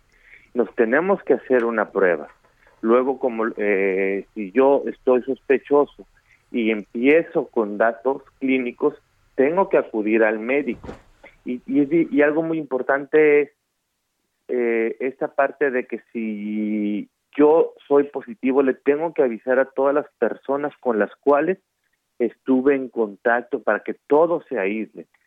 Eh, si nosotros seguimos esas medidas y evitamos fiestas, reuniones, bares, cines, antros, este, aglomeraciones, partidos de fútbol, pues podremos controlar. Le piden permiso, sigamos teniendo reuniones eh, sin ninguna protección, esta será la historia de el cuento de nunca acabar. Muy bien. Bueno, pues yo quiero agradecerle, doctor Andreu Comas, profesor investigador de la Facultad de Medicina y del Centro de Investigaciones en Ciencias de la Salud de la Universidad Autónoma de San Luis Potosí. Gracias por tomar la llamada. No, hombre, usted, muchas gracias por la invitación. Hasta luego, muy buenos días.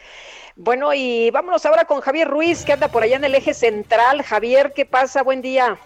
Hola Lupita, Sergio, ¿qué tal? Excelente mañana y efectivamente llegando a la avenida Juárez, Lupita, pues nuevamente regresan los pobladores de Tierra Blanca, Copala en Oaxaca.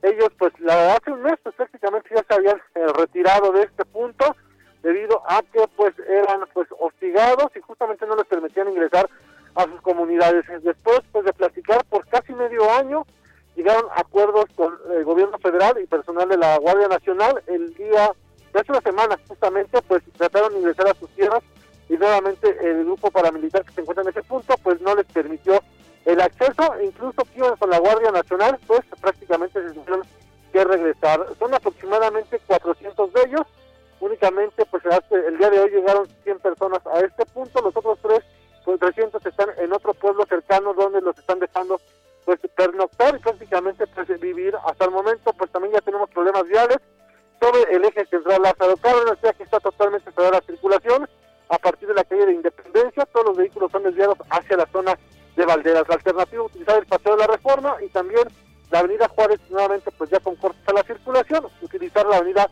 Hidalgo es la mejor opción para evitar este cruce tan importante aquí en la zona centro de la Ciudad de México. De momento, Lupita Sergio, el reporte que tenemos. Gracias, Javier. Estamos atentos, buenos días. Y vamos a la autopista México-Cuernavaca. Gerardo Galicia, adelante. Es justo sobre la carretera federal, mi querido Sergio Lupita, donde tenemos un bloqueo. Son pobladores de Topilejo quienes se mantienen cerrando la circulación de la carretera federal, kilómetro 30, debido a que el día de ayer eh, fueron demolidos algunos inmuebles llegando al kilómetro 30. Lo que están exigiendo es que no, eh, un alto a la demolición de este predio. Al parecer, las autoridades del gobierno capitalino tratan de recuperar espacio en esta zona de Topilejo. Los vecinos eh, dicen que no se van a dejar, ellos van a defender sus inmuebles y esto ha provocado ya una tensa calma. Por un lado, Sergio Lupita, podemos ver a los pobladores ya armados con palos, con machetes, con varillas, incluso las señoras portan algunos bates y del otro lado, a escasos 5 o 6 metros de distancia, han llegado ya los elementos de la policía capitalina, escudos, cascos eh, eh, es una tensa calma la que tenemos en este punto. Ya tuvimos una serie de jaloneos sobrevuelo en helicóptero de la Policía Capitalina. Si necesitaban utilizar la carretera federal, la van a encontrar completamente cerrada en el kilómetro 30. De hecho, ya han atravesado unos camiones de gas en este punto los pobladores de Topilejo. De preferencia, hay que buscar la autopista. Por lo pronto, el reporte seguimos muy, muy pendientes. Gracias, Gerardo Galicia. Pues nuevamente bloqueos allá en la carretera federal a Cuernavaca y en el eje central. Vamos a una pausa, regresamos en un momento más. De mirada serena. Dejaron en mi alma. Eterna fe de amar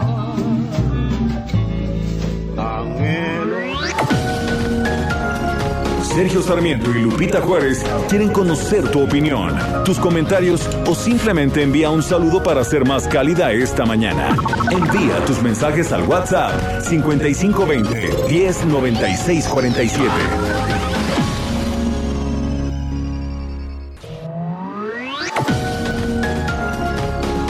Continuamos con Sergio Sarmiento y Lupita Juárez por El Heraldo Radio. Jaque Mate con Sergio Sarmiento.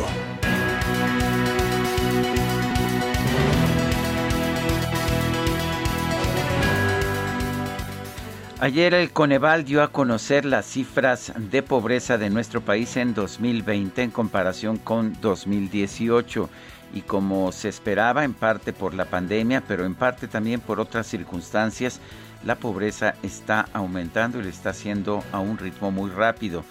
Si medimos la pobreza en términos generales, eh, hay un incremento de 41.9 a 43.9% de la población, mientras que la pobreza extrema sube de 7 a 8.5% de la población. Quizás lo que más inquieta es el incremento espectacular en el número de familias que han dejado de tener acceso a los servicios de salud. Efectivamente, la gente se está quedando sin servicios de salud. Esta cifra pasó de 16.2% en 2018, el último año de gobierno de Enrique Peña Nieto, a 28.2% en 2020. En otras palabras, casi se ha duplicado el número de familias que se está quedando sin acceso a los servicios de salud. Esto debe preocuparnos. Evidentemente la pandemia no es culpa del gobierno, pero están fallando las políticas públicas. Estamos logrando ahorros en salud, supuestos ahorros en salud que son criminales en un momento en un momento en que la gente cada vez necesita más servicios de salud. Ojalá que el gobierno de la República pudiera ver estas cifras. Estas cifras provienen de un organismo oficial, de hecho, no puede decir el presidente que se trata de cifras de conservadores o de medios de comunicación que a él no le gustan, no, son las cifras oficiales y nos muestran aumento en la pobreza y sobre todo un deterioro notable en el acceso a los servicios de salud. Yo soy Sergio Sarmiento y lo invito a reflexionar.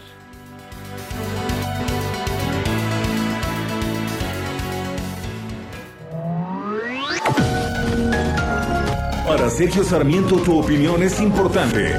Escríbele a Twitter en arroba Sergio Sarmiento.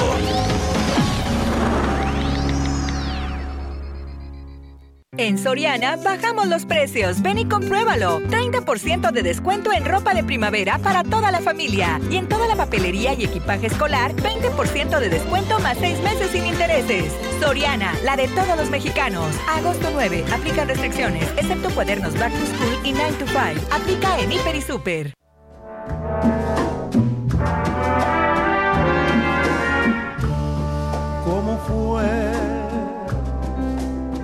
No sé decirte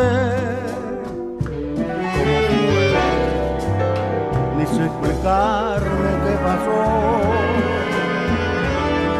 pero de ti me enamoré.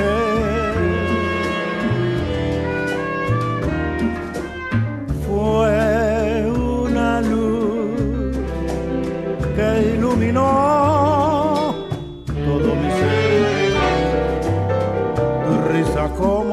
manantial lleno mi vida de inquietud. ¿Sabías acaso, Guadalupe, que los boleros se hicieron para bailar de cachetito? Me imagino, me imagino. Ay, yo no sé, fueron tus ojos o tu boca. Pues no sabemos si fueron tus ojos o tu boca. Este es un clásico de Ernesto Duarte Brito. Él fue un músico cubano y fue el autor de este bolero precisamente, cómo fue que alcanzó fama internacional. Eh, te, acordarás que el bolero lo hizo famoso Benny Moré, pero ha habido muchas versiones. Esta de Ibrahim Ferrer, a quien estamos escuchando el día de hoy, me encanta. qué pasó, pero de ti me enamoré.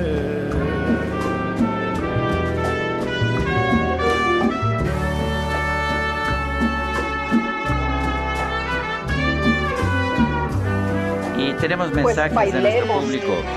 Bailemos, mi querido Sergio, esta mañana seguramente nuestros amigos ahí en casa se han de estar dando unas bailaditas, unas buenas bailaditas.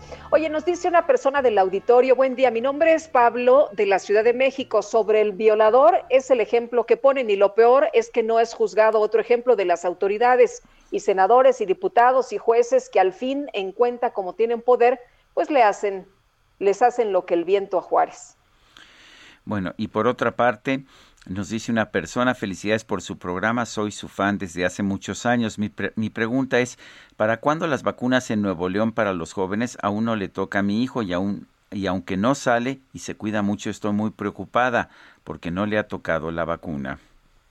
Pues no han autorizado las vacunas, ¿no? Ya dijeron, te acordarás, eh, Hugo López Gatel, que pues no, las vacunas no para los niños de 12 años, que no estaban contempladas. Pues yo creo que sí es importante considerarlo. Eh, me dice una persona del público, Marta Macías, que no está de acuerdo con lo que nos decía el secretario de Salud del gobierno de Nuevo León al respecto de que pues que la gente es culpable de que se esté infectando.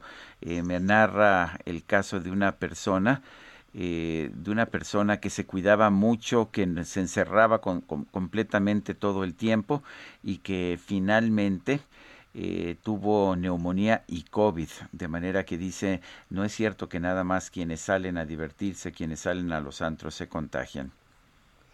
Bueno, y otra, eh, otro de nuestros radioescuchas nos dice eh, un saludo Sergio Lupita y otro saludo para los fans destacados, Amy Shehoa, Rodolfo Contreras y Patricia, la de todos los días. Feliz viernes, soy Beto Reynoso.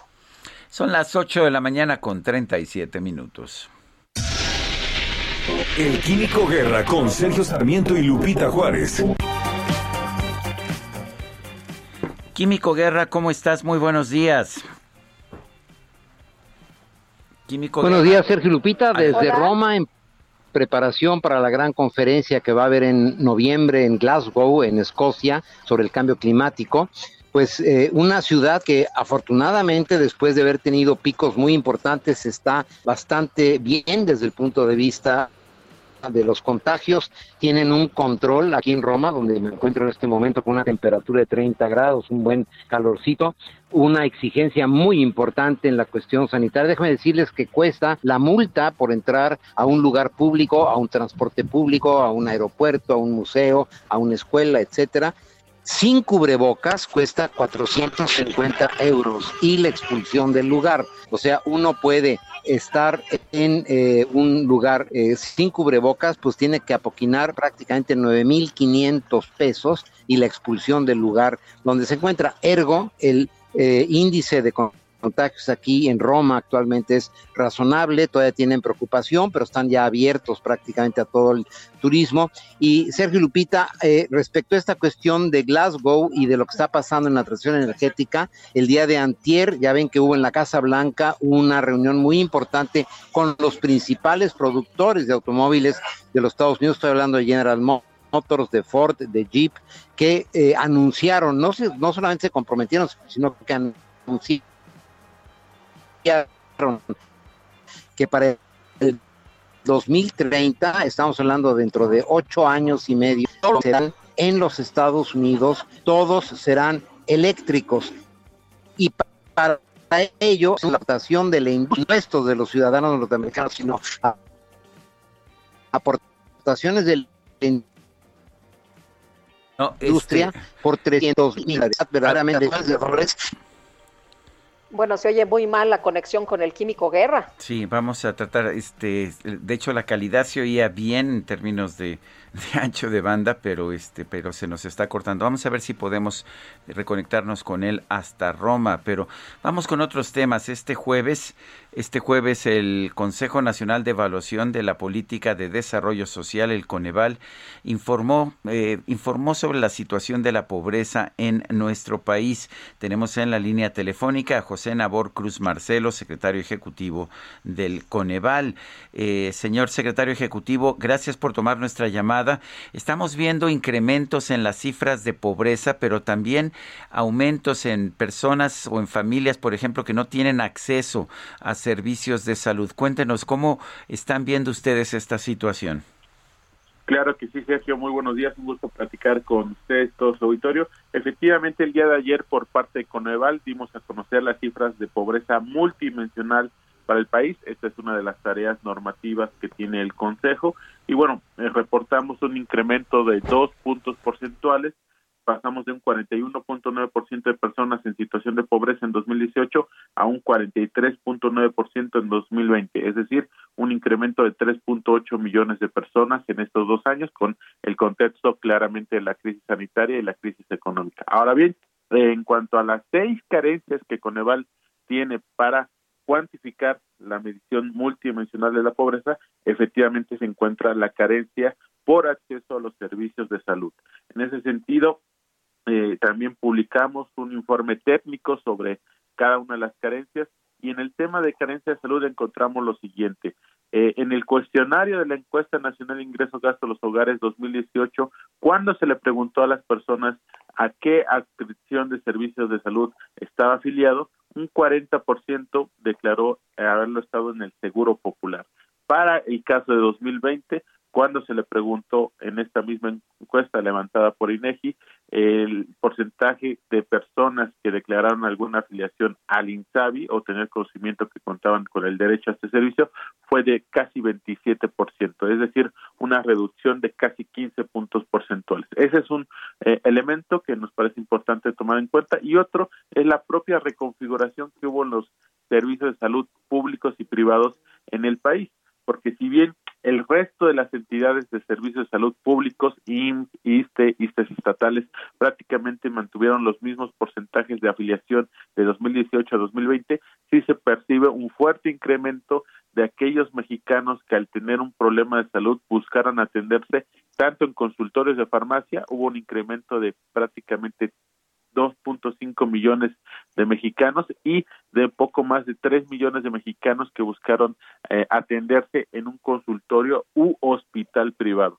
Entonces, estos dos elementos seguramente los estamos ahora analizando por parte de Conevale a través de una evaluación estratégica de servicios de salud del, del país que daremos a conocer los resultados a principios del siguiente año, pero bueno, es parte de la, la carencia que más se incrementó. Algunas otras, dos prácticamente tuvieron incrementos marginales, rezago educativo y carencia alimentaria, y tres carencias disminuyeron de 2018 a 2020, dos que tienen que ver con los servicios básicos y la calidad de espacios de la vivienda y la carencia de seguridad social. Eh, doctor, ¿por qué estamos viendo este impacto, este crecimiento de, gente que pues cada vez es más pobre y además eh, pobreza y extrema pobreza? Si tenemos eh, programas para adultos mayores, si tenemos carencia alimentaria, si tenemos educativa, pero tenemos programas sociales enfocados también a ello, ¿no? Claro, eh, por dos cuestiones que me parece eh, vale la pena recordar. Por un lado, cuando la, esta propia metodología multidimensional la desagregamos por entidad federativa, se confirma una tendencia que el propio Coneval ya habíamos estado reportando los últimos meses, que es la fuerte problemática que tuvieron Quintana Roo y Baja California Sur. En su momento, Coneval reportó que estas entidades tuvieron un fuerte incremento de la pobreza laboral por la afectación, la disminución de los ingresos laborales de los trabajadores de estas dos entidades. Y el día de ayer, con los datos de pobreza multidimensional, confirmamos que Quintana Roo fue la entidad con mayor incremento de sus niveles de pobreza multidimensional. Para poner en contexto, mientras el promedio nacional fue un incremento de dos puntos porcentuales, Quintana Roo tuvo un incremento de 17 puntos porcentuales. Fue la entidad que tuvo este mayor incremento. Obviamente, una de las razones por qué se da este aumento en el agregado es por las cuestiones de afectación de algunas entidades, sobre todo Quintana Roo, Baja California Sur, Tlaxcala, Estado de México Yucatán. Son las cinco entidades que tuvieron mayores incrementos en sus niveles de pobreza, pero también eh, para cuantificar el tema del, en perspectiva de lo que significan los apoyos gubernamentales de programas sociales, Coneval también publicó el día de ayer un ejercicio donde retiramos los montos de los programas sociales de apoyos gubernamentales del rubro de las transferencias y eh, eh, estimamos qué hubiera ocurrido, ocurrido con los niveles de pobreza. En ese sentido, esta se hubiera duplicado no hubiera sido un incremento de dos puntos porcentuales, sino de un poco más de cuatro puntos porcentuales, es decir, en lugar de 3.8 millones de mexicanos más en situación de pobreza, hubiera sido un poco más de 7 millones. En ese sentido, al menos en el comparativo 2018-2020, las transferencias monetarias de programas sociales de los tres niveles de gobierno, pues ayudaron a contener a que este aumento de la pobreza no hubiera sido mucho mayor. Bueno, pues entonces sí pudo haber sido peor. La verdad es que sí vimos también una crisis económica muy fuerte, ¿no? Efectivamente, como les comentaba, sobre todo con los datos también de, Coneval, podemos visualizar que en el ámbito urbano fue la mayor afectación. las personas mexicanas, mexicanos que habitan las zonas urbanas tuvieron un incremento de tres puntos porcentuales, en contrario a los habitantes de las zonas rurales del país recordar que las zonas rurales son aquellas localidades con menos de 2.500 habitantes.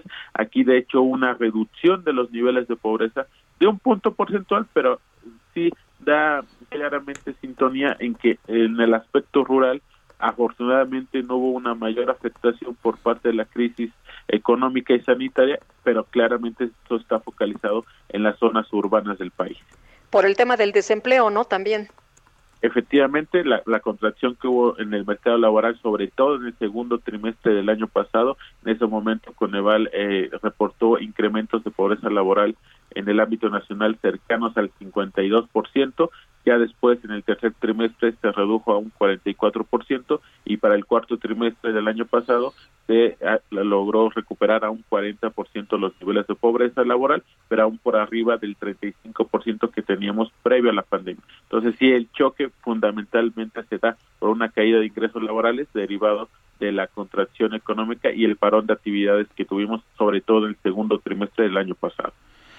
José Nabor Cruz Marcelo, secretario ejecutivo de Coneval, gracias por esta conversación. Al contrario, muy buenos días, muchas gracias.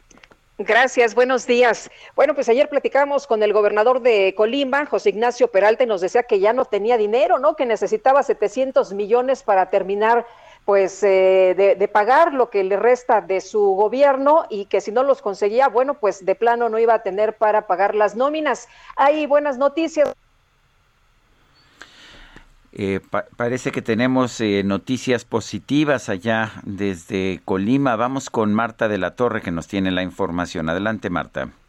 Hola, ¿qué tal? Buenos días, Sergio Lupita. Efectivamente, pues el día de ayer el gobernador de Colima, José Ignacio Peralta Sánchez, informó que consiguió algunos recursos que le estarían ajustando para pagar solamente la mitad del sueldo correspondiente a la segunda quincena de julio, pero esto solamente va a alcanzar para los trabajadores sindicalizados. De acuerdo con un mensaje que eh, de texto que difundió el día de ayer en sus redes sociales, con estos recursos se va a poder eh, pagar solamente la mitad de la quincena a los trabajadores activos, así como los pensionados y jubilados del Sindicato del Gobierno del Estado, así como los maestros de la sección 39 del CENTE, del Sindicato Nacional de Trabajadores de la Educación. Hay que recordar que hay más trabajadores afectados, incluso el día de ayer, eh, ministerios públicos, psicólogos, peritos eh, forenses de la Fiscalía General del Estado, pues anunciaron que ellos también no les dieron eh, su recurso.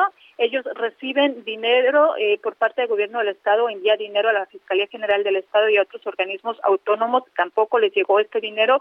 Y en este caso, la Fiscalía General solamente les pagaron a los policías investigadores, no a los ministerios públicos, a los peritos médicos forenses, ni psicólogos y tampoco personal administrativos. Ellos se mantienen pues trabajando bajo protesta porque obviamente no pueden detener una función tan importante como la Fiscalía General del Estado y bueno, pues están a la espera de que haya más recursos para que se le pague ya a la totalidad de trabajadores de gobierno acá en Colima. El sábado se espera la visita del presidente Andrés Manuel López Obrador y bueno, pues todos tienen la esperanza de que llegue con buenas noticias, de que llegue con recursos precisamente para salvar la situación no solamente de la quincena pasada, sino del resto de la administración de Peralta Sánchez.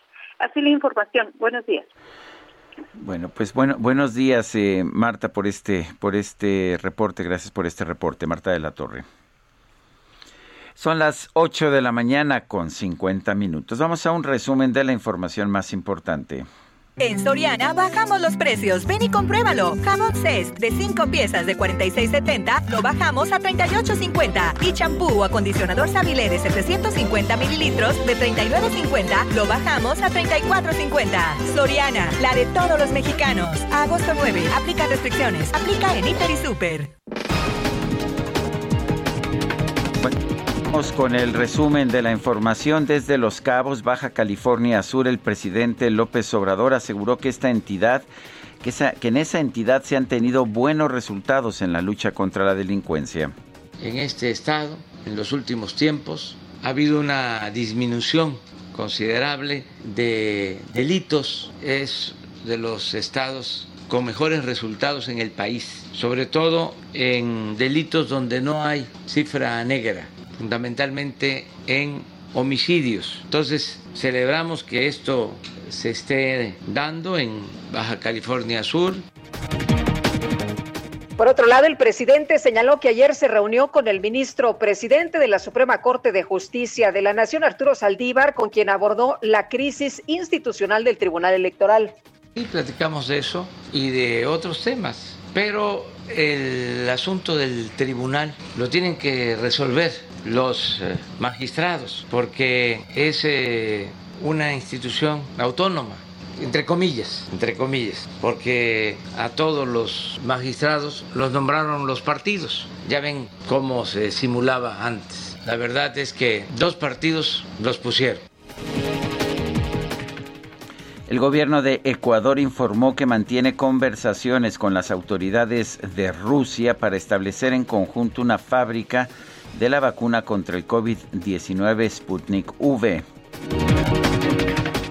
El presidente de China, Xi Jinping, aseguró que su país se va a esforzar para proporcionar a otras naciones un total de 2 mil millones de vacunas contra el COVID-19 este año, sí, 2 mil millones de vacunas.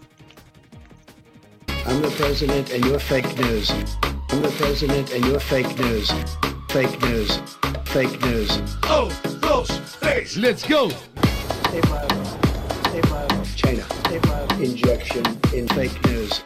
Injection in Ay, fake news. Pues no, no es fake news. Fíjate, Guadalupe, amigos de nuestro público, el caricaturista vasco Asier Sanz fue premiado en la sexta edición del World Humor Awards, los premios del humor mundial que organiza la Asociación Cultural Lepidus, allá en Parma, Italia. Y se le premió por un collage caricatura con la cara del expresidente de los Estados Unidos, Donald Trump, elaborado con una chuleta eh, a Sierra Sanz señaló que durante seis meses estuvo recorriendo carnicerías y supermercados hasta que encontró un trozo de carne adecuada en la que recortó el perfil del exmandatario con un cuchillo. Y la verdad le salió Sí se parece. Igualito. ¿Cómo dices que antes se aparecía la Virgen, pero ahora ya no? Antes se aparecía la Virgen, ahora es el señor Trump. Great, great day. In the mix.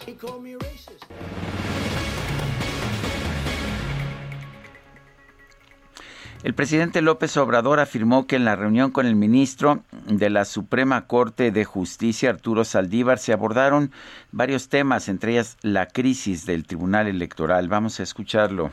El asunto del tribunal lo tienen que resolver los eh, magistrados, porque es eh, una institución autónoma, entre comillas, entre comillas, porque a todos los magistrados los nombraron los partidos, pero en la formalidad. Ya ven cómo se simulaba antes. La verdad es que dos partidos los pusieron y ellos deberían de salir ahora a explicar cómo este, propusieron a esas eh, personas, a esos ciudadanos, con esta falta de integridad, de principios, que vuelvo a decir, deberían de renunciar todos y que ya no metan la mano los partidos.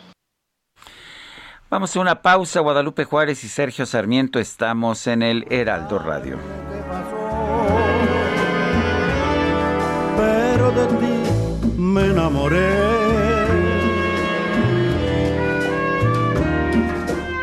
Fue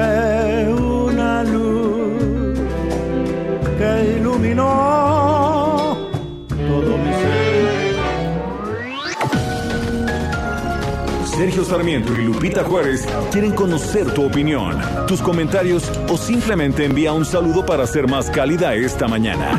Envía tus mensajes al WhatsApp 5520 109647.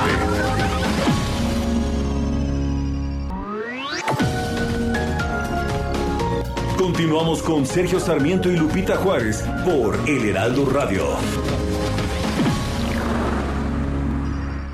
En Soriana bajamos los precios. Ven y compruébalo. Como el atún Herdes en lata de 130 gramos, lo bajamos a 15.50. Y mayonesa Hellman de 790 gramos de 53.50, la bajamos a 47.50. Soriana, la de todos los mexicanos. Agosto 9, aplican restricciones. Aplica en Hiper y Super.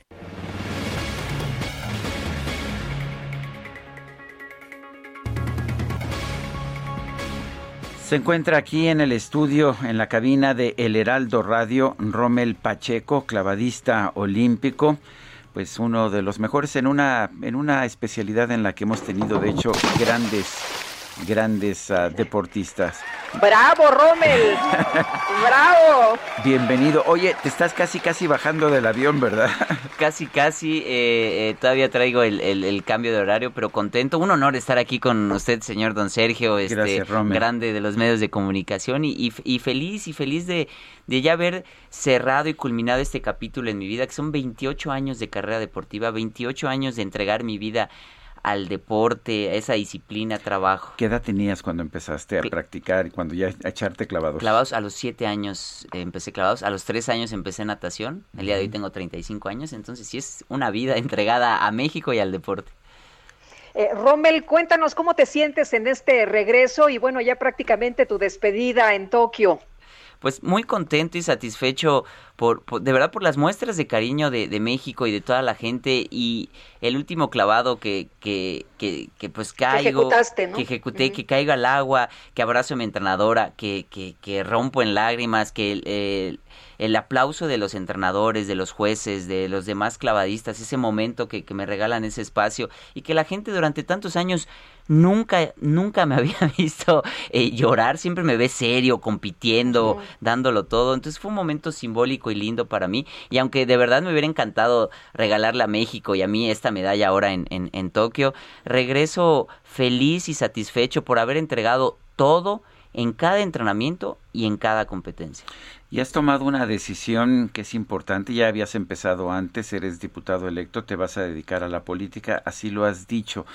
Eh, ser clavadista es una profesión muy, muy poquita gente la hace, por supuesto, pero tiene un gran prestigio.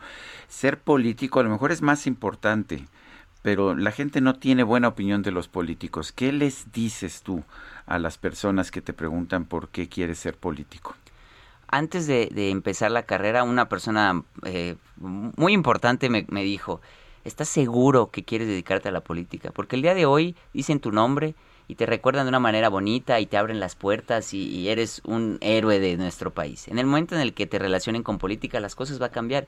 Y me di cuenta de eso durante la campaña. Y yo le dije a él, no, porque yo quiero cambiar el país y yo tengo esa idea utópica de, de hacer las cosas bien y cambiar la política. Pero durante campaña me di cuenta que él simple hecho de asociarte, ya las cosas cambian y te ven con, con otros ojos. Y a toda esa gente le digo que, que si bien nuestro país está pasando por un momento crucial en la política y en cambios, y somos muy buenos para señalar, pero pocos de nosotros damos ese paso para hacer el cambio. Y estoy poniendo esos 28 años de carrera deportiva en la mesa, la estoy apostando para poder hacer el cambio. mis papás tuvieron que pasar por muchísimo para poder conseguir los apoyos para que yo saliera adelante. Si yo puedo facilitarle a los jóvenes, a alguien la oportunidad que, tanto me costó a mí de poder estudiar, de poder hacer deporte o alcanzar alguna meta que tenga, me voy a ir feliz y contento. Y si en ese camino logro, logro transformar, aunque es una pequeña fracción de la política de nuestro país, me voy a ir verdaderamente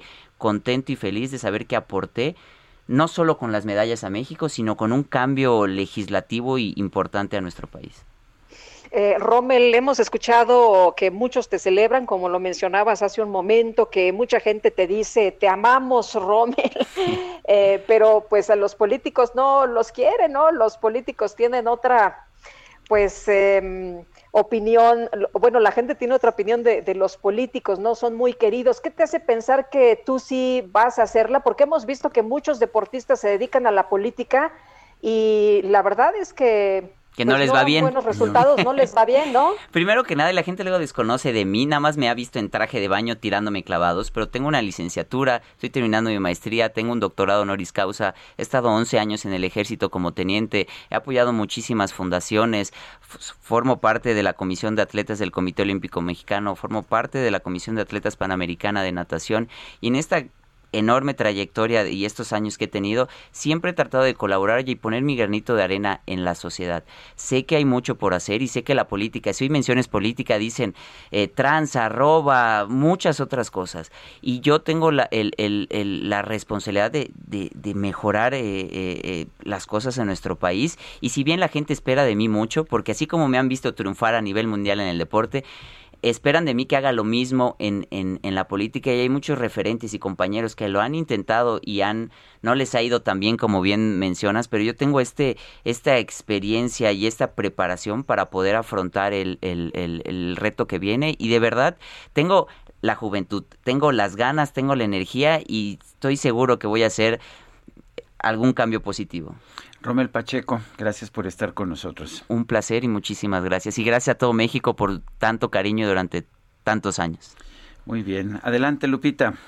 Bueno, pues vamos a pasar a otros temas. Sergio, de acuerdo con datos de SPIN, el presidente Andrés Manuel López Obrador ha expresado 26 veces que los medios de comunicación antes callaban como momias. A lo mejor no leía la prensa, pero bueno, esto sobre actos de gobiernos anteriores, mientras que los miércoles sigue con este tema de la presentación en las mañaneras del quién es quién en las mentiras. Ay, Luis Estrada, socio y director de SPIN, taller de comunicación política. Algunas veces son verdad, pero son exageradas. Cuéntanos cómo estás. Muy buenos días.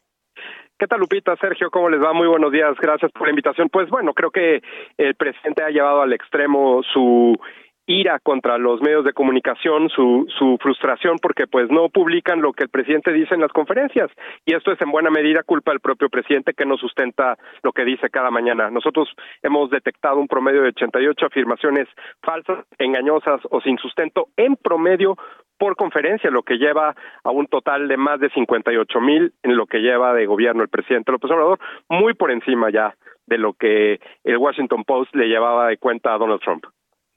Luis, eh, ¿qué, qué, opinas de esta sección del quién es quién en las mentiras? Bueno, creo que es la forma en la que el presidente busca de alguna eh, eh, una razón para desacreditar a los medios serios, a los medios con anunciantes, a los medios con audiencias y que busca de alguna forma tratar de de desacreditarlos eh, con un ejemplo, lo que eh, se conoce como una falacia, pues eh, no puedes generalizar con un solo ejemplo, pero el presidente lo hace muy seguido, entonces utiliza un solo ejemplo, con eso quiere generalizar, eso es una forma ilógica, por ejemplo, cuando dice el presidente, miren, la violencia bajó o está bajando porque solo ayer hubo menos homicidios que en el promedio, eh, dejando de lado quizá toda la semana, en fin, creo que el presidente así, así es como busca de, alguna forma tratar de compensar esta eh, las críticas de los medios de comunicación a su gobierno, que es normal en la prensa, así es en las democracias, pero pues es el mismo eh, estilo o el mismo, la misma estrategia, digamos, de lo que hicieron en algunos momentos Cristina Fernández en Argentina, Nicolás Maduro y Hugo Chávez en Venezuela, Rafael Correa en Ecuador y hasta el propio Donald Trump en Estados Unidos. Eh, Luis, presentan información en el quién es en las mentiras que ellos mismos reconocen que no es falsa, pero denuncian que son eh, eh, noticias exageradas. ¿Tú cómo ves esto? No, bueno, ya este fue el colmo. Esto fue la, aportación de esta semana de, de esta sección en la que eh, de plano, pues ya ni siquiera los ejemplos están bien escogidos. Creo que lo que lo que busca el presidente con esta sección es eh, dar de qué hablar de alguna forma. Eh, no no llega lo que dice el presidente a los medios, repito, porque no tiene sustento. Pero entonces, en contraparte, busca de alguna forma desacreditar a los medios que publican su información, sí con sustento, pero todo se deriva no solo de que el gobierno y el presidente, sobre todo lo que dicen las conferencias, no tengan sustento, sino que muchas veces la información es incompleta, falta, o cuando se le ha solicitado información al gobierno, no tiene eh, o no da la, la no da la, información completa sobre todo o u oportuna, dice que no existe por transparencia, en fin. Entonces, si el gobierno no ha entendido cuál es la lógica de los medios de comunicación en términos de obtener la información y al contrario eh, argumenta que es un debate, bueno, pues creo que el presidente le, va a perder eventualmente eh, esta lucha. Es muy difícil eh, ir contra la verdad y contra los medios simultáneamente. Ya lo vimos en Estados Unidos, ese resultado pues no, no se sostiene. ¿Por, por, qué tanto odio y por qué los populistas ah, arremeten contra los medios de comunicación? Mencionabas el caso de Trump, pero también está Jair Bolsonaro. Eh, vemos eh, también a, a, Daniel, este, a Daniel Ortega. en Nicaragua. Vemos, vemos que hay estos embates contra los medios. ¿Qué les molesta de los medios?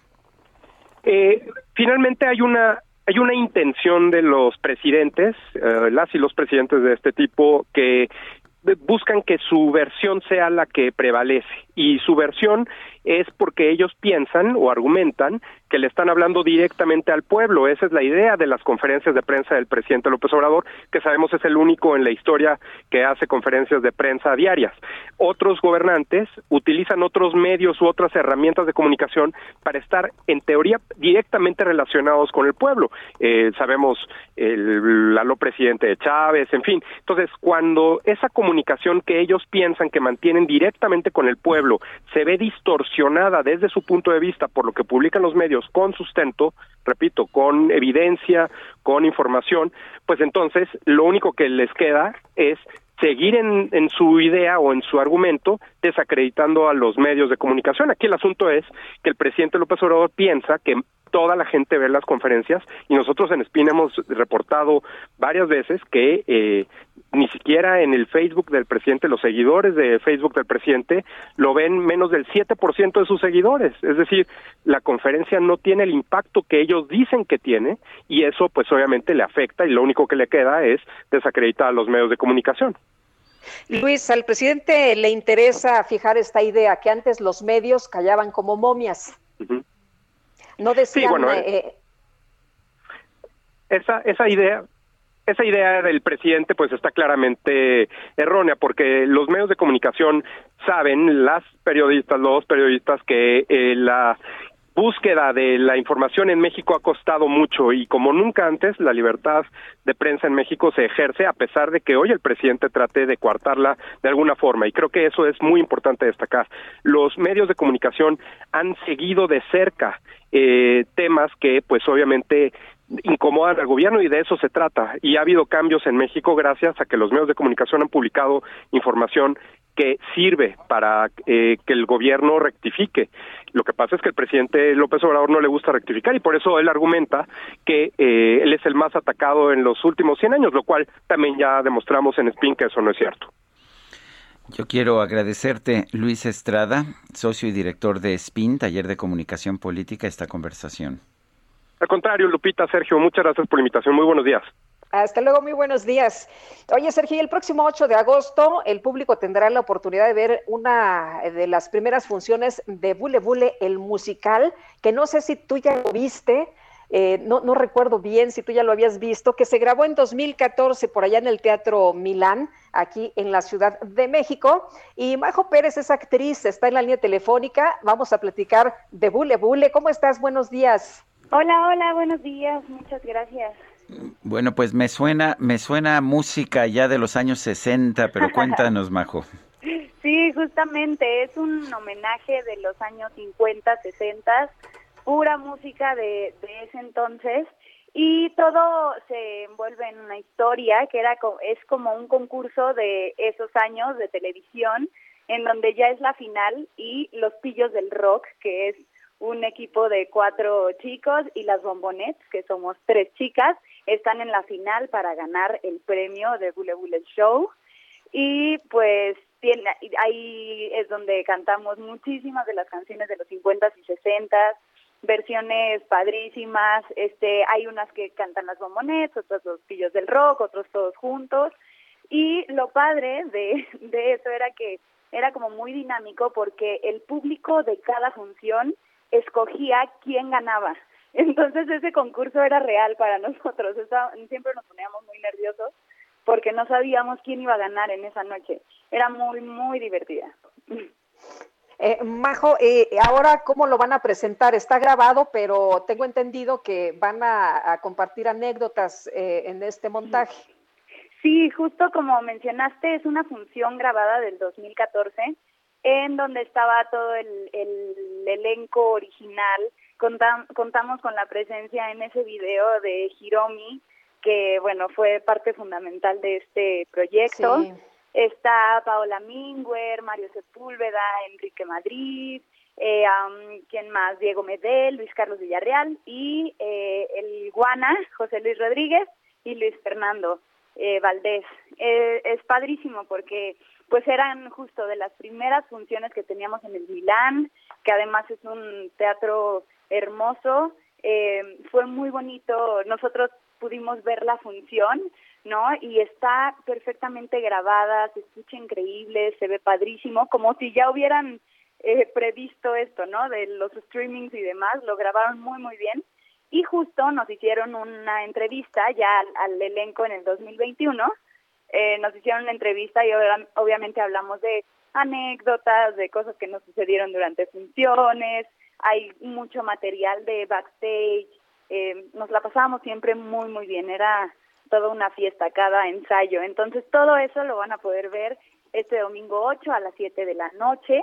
Eh, los boletos se, se compran en boletia.com, ahí compras tu acceso y lo padre es que ahorita está en 250 y el día del evento en 300. Pero con un solo acceso lo puede ver toda la familia y de verdad es para todas las edades. Era increíble que obviamente grandes, medianos y grandes, ¿no? Que, que vivieron y que escucharon esta, esta música, la pasaban increíble, y también los chiquitos. Era padrísimo verlos bailar ahí en los pasillos y querer regresar. Era muy, muy padre. Creo que fue una temporada, bueno, fueron varias temporadas, pero fue un tiempo increíble para nosotros.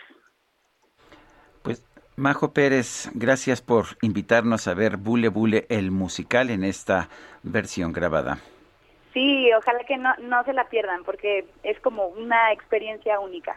Muchísimas gracias por el, por el tiempo. Gracias, Majo. Son las... Yo he visto a, Majo en, diferentes eh, obras, Sergio, y, la verdad es muy buena, se las recomiendo mucho. Muy bien, pues bueno, son las nueve con diecisiete. María Isabel San Agustín, quien tiene una sentencia de 65 años de cárcel desde el 2013 por su presunta participación en el delito de secuestro, va a ser liberada hoy.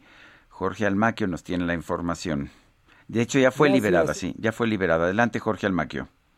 Gracias, Sergio Lupita, amigos. Así es, las autoridades capitalinas liberaron este jueves a María Isabel San Agustín, de 65 años, originaria de Hidalgo y detenida en Milpalta, con una sentencia desde 2013 por su presunta participación en un secuestro. La liberación se dio derivado de la gestión hecha por parte de la jefa de gobierno Claudia Sheinbaum, quien logró que la Fiscalía General de Justicia de la Ciudad de México desistiera de las acusaciones en contra de la mujer después de haber estado 10 años en prisión sin habérsele encontrado pruebas para vincularla a proceso. En el 2018, la entonces Procuraduría de Justicia del Distrito Federal ordenó la reposición del proceso para que se le aplicara el protocolo Estambul con el que se acreditó que la señora fue objeto de tortura y se desistió de la acusación. Luego de revisar las carpetas de investigación, llevar a cabo los debidos procedimientos y trabajar coordinadamente entre el Tribunal Superior de Justicia, la Fiscalía General de Justicia, la Consejería Jurídica y de Servicios Legales y la Secretaría de las Mujeres, se agilizó la liberación de María Isabel San Agustín. La jefa de gobierno Claudia Sheinbaum se comunicó con los familiares de la mujer para notificarles que después de 10 años saldría del penal femenil de Santa Marta a Catitla inmediatamente como parte del proyecto de liberación que promueve el presidente Andrés Manuel López Obrador. Pasadas las 18 horas, María Isabel abordó un auto en donde iban sus familiares y se dirigió hacia su casa en Milpa Alta, en donde ya la esperaban tres de sus hijos. El gobierno capitalino ya prepara un decreto para la liberación de personas privadas de la libertad sin sentencia firme, encarceladas por delitos no graves y con largos tiempos de espera de resolución y también encarceladas por tortura. Sergio Lupita, amigos, el reporte que les tengo. Buen día.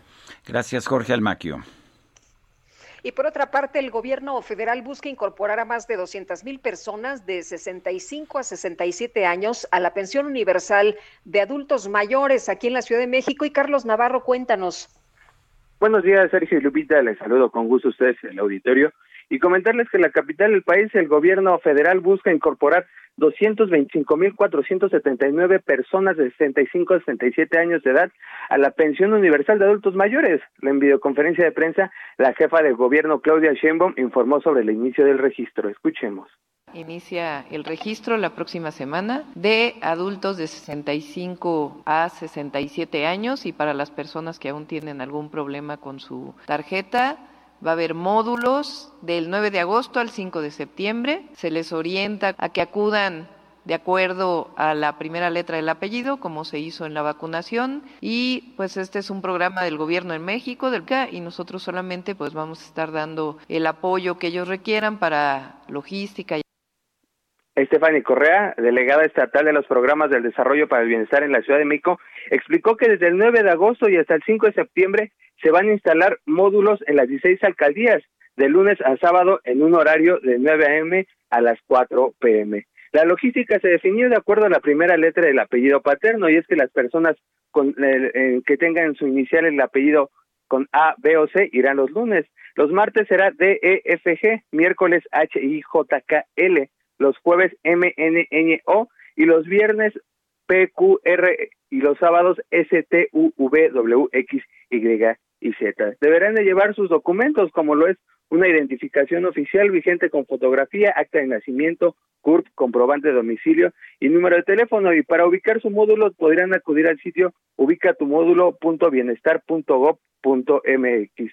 La subsecretaria de Bienestar, Ariadna Montiel, explicó qué sigue después de este proceso. Escuchemos.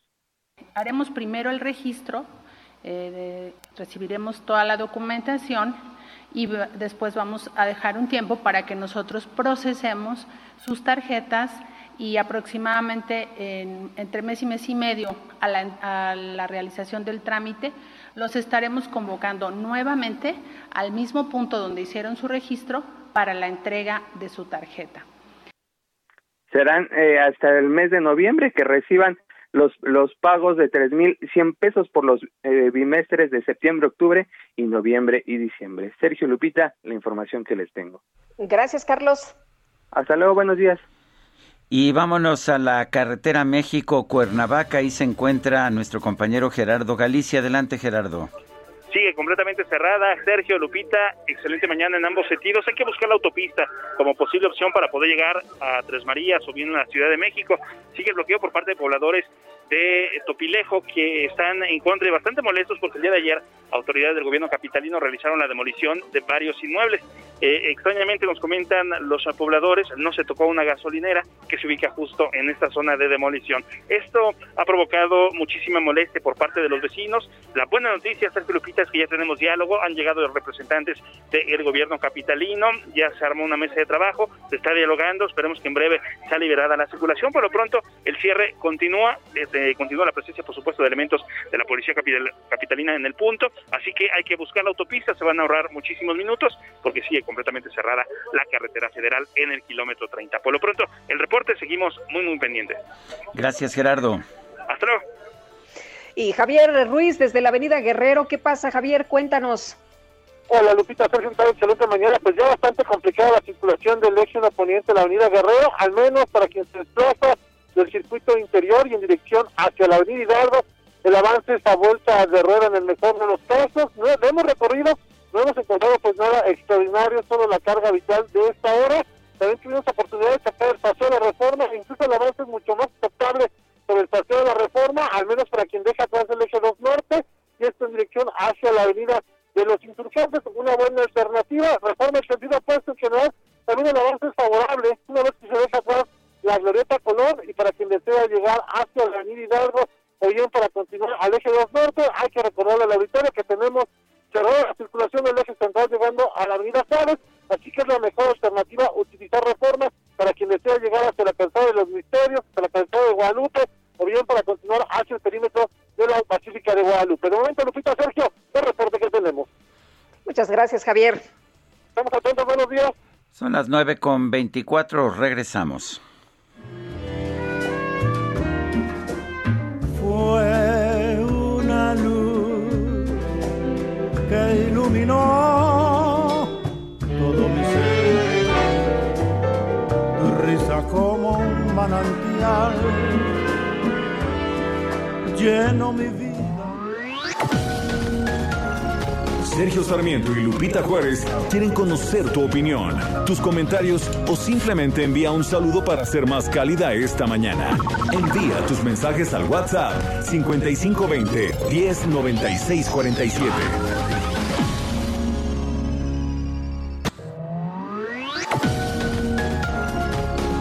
Continuamos con Sergio Sarmiento y Lupita Juárez por El Heraldo Radio. Amigos del Heraldo Radio, con Citibanamex y Bancanet Empresarial, estás a un paso de hacer crecer tu empresa, porque puedes realizar operaciones en cualquier lugar y en cualquier momento desde el portal. Conoce tu saldo o descarga tu estado de cuenta desde donde estés. Conoce más sobre Bancanet Empresarial y aprovecha todos los beneficios y herramientas que diseñamos para resolver tus necesidades y las de tu empresa. Citibanamex, cada paso cuenta. Continuamos con Sergio Sarmiento y Lupita Juárez.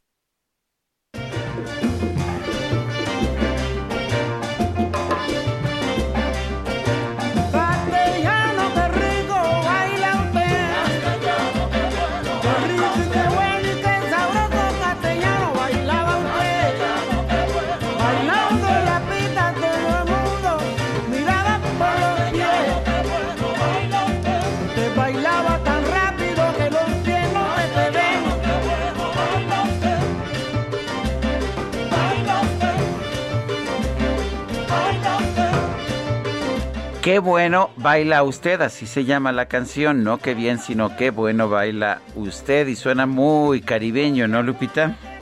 Suena padrísimo, Sergio, así como para empezar ya el viernes, ¿no? Me parece bien, ya es viernes, ¿verdad? Todo el día. Viernes, sí, oye, qué felicidad. Y con esta música, mucho mejor.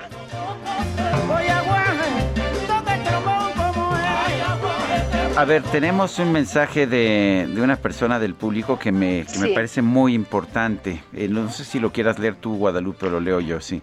Eh, adelante, adelante. A ver, dice esto respecto a, eh, a, lo comentado por el entrevistado. No sé a cuál de las entrevistas, pero esto yo creo que la, el mensaje sí es muy significativo. Mi hija es positiva de COVID. Yo trabajo en el gobierno federal. Informé a mis superiores pues quienes me indicaron que fuera al ISTE por mi incapacidad.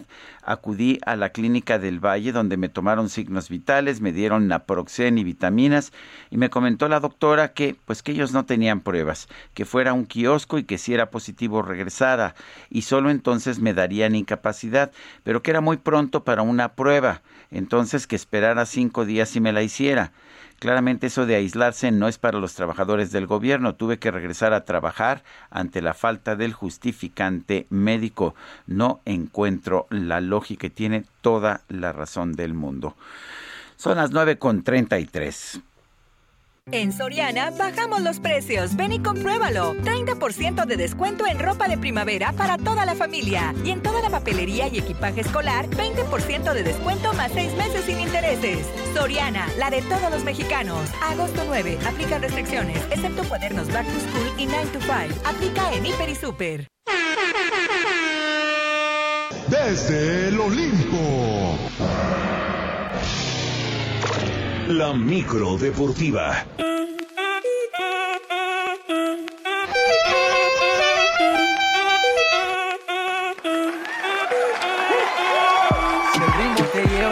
la cabeza y empezamos como bueno, ya llegó la micro deportiva para poner esta música y otro ambiente. Y Julio Romero, ¿qué tal? Buenos días.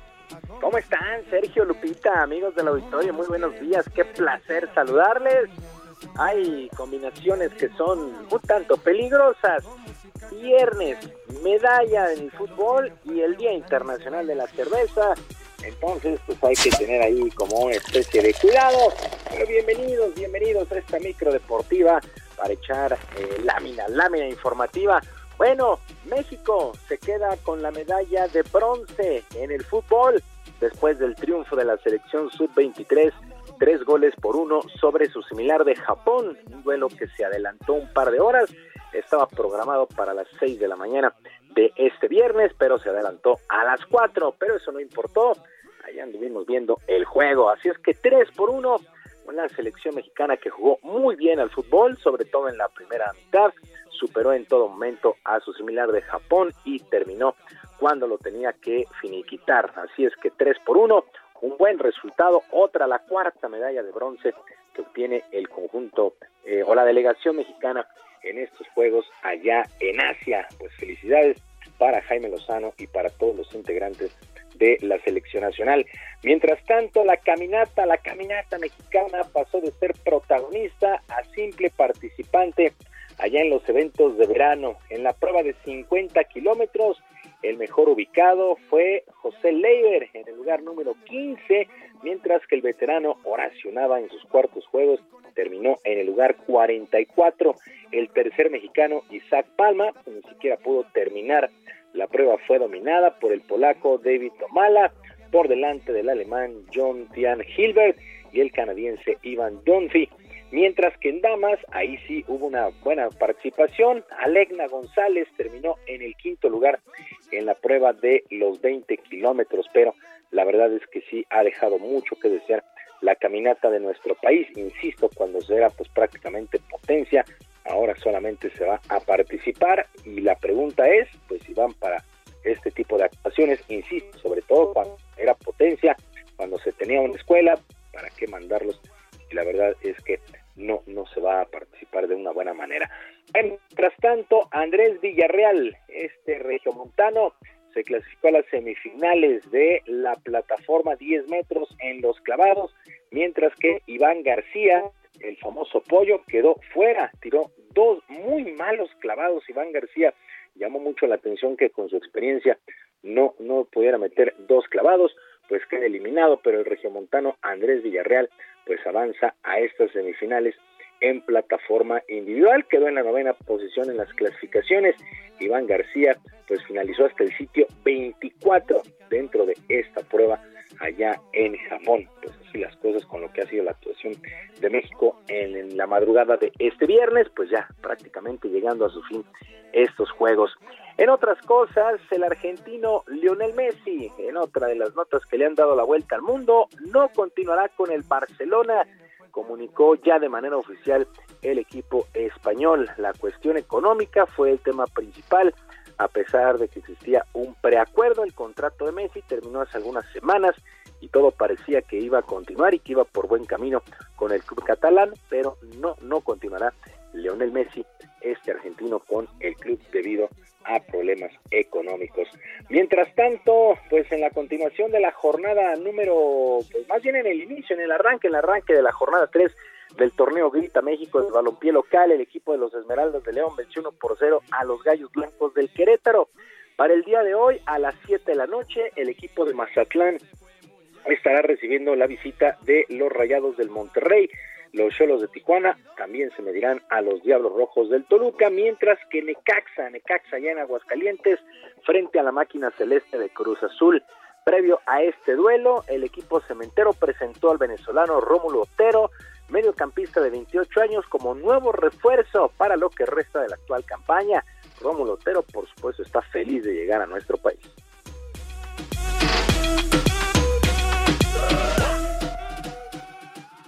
salí de la, realmente salí de la Copa América y estaba de vacaciones y mi empresario me dice que hay una posibilidad de ir a, Cruz Azul. La verdad que, me tomó su, de sorpresa porque es un equipo muy grande y el actual campeón. Eh, la verdad que, que, me sentí muy feliz y muy ilusionado y ahora que tengo la posibilidad de, ser presentado por Cruz Azul, la verdad que estoy muy feliz, muy contento. Yo quiero y con la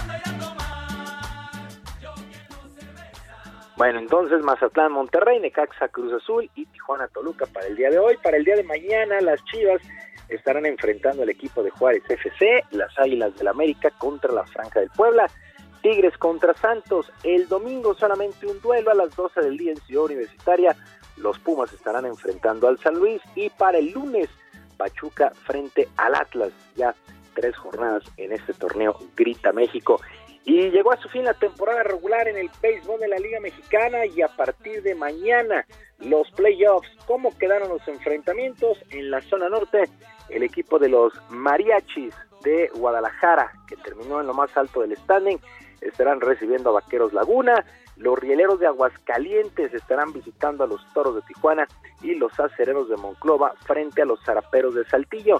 En la zona sur, pues habrá clásico los Diablos contra los Tigres de Quintana Roo, los dos primeros duelos sábado y domingo en el estadio Alfredo Harp. Los Pericos de Puebla estarán visitando a los Olmecas de Tabasco y el Águila de Veracruz ante los Leones de Yucatán.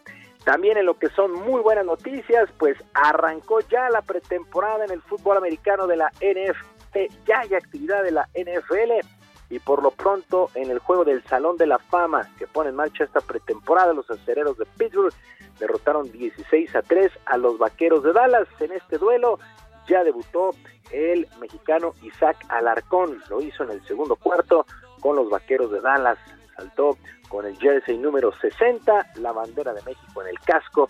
Esto para los vaqueros de Dallas, pero sí, ya son buenas noticias que pues ya prácticamente de aquí hasta febrero tendremos NFL. Sergio Lupita, amigos de la Victoria, la información deportiva este viernes. Les recuerdo nuestras vías de comunicación Estoy en Twitter en arroba jromerohb, en arroba jromerohb, además de nuestro canal de YouTube, Barrio Deportivo, Barrio Deportivo en YouTube, todos los días a las 5 de la tarde, totalmente en vivo, con la mejor información, mucha diversión en Barrio Deportivo. Yo les deseo un extraordinario fin de semana y por supuesto les mando un abrazo a la distancia. Muchas gracias, mi querido Julio. Buen fin de semana. Buen día para todos.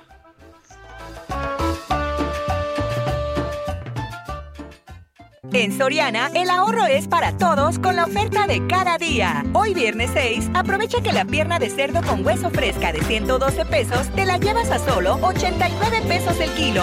Soriana, la de todos los mexicanos. Agosto 6 o hasta agotar existencias. Hasta 3 kilos por cliente. Aplican restricciones. Aplica en Hiper y Super. Letra H con Sergio Sarmiento y Lupita Juárez. Mónica Soto y Casa, ¿qué nos tienes esta mañana? Buenos días. Hola Sergio, buenos días, buenos días Lupita. Hola, buenos días. Fíjense que les tengo una recomendación medio repetida. Como la semana pasada no me dio mucho tiempo de, de, darla, quiero repetirla porque de verdad es un libro que vale mucho la pena leer. El libro es La muerte en Venecia de Thomas Mann, que es uno de mis libros eróticos favoritos, aunque no está clasificado como ese género. Habla de Gustav von Aschenbach, que es un escritor de 50 años. Él, está, él es muy respetado y muy aclamado, pero trae un bloqueo creativo brutal, entonces se va a Venecia buscando inspiración para su próxima obra. Y lo que encuentra es a Tazio, que es un adolescente de 14 años que le roba la paz, el oficio y la cordura porque se obsesiona un poco con él.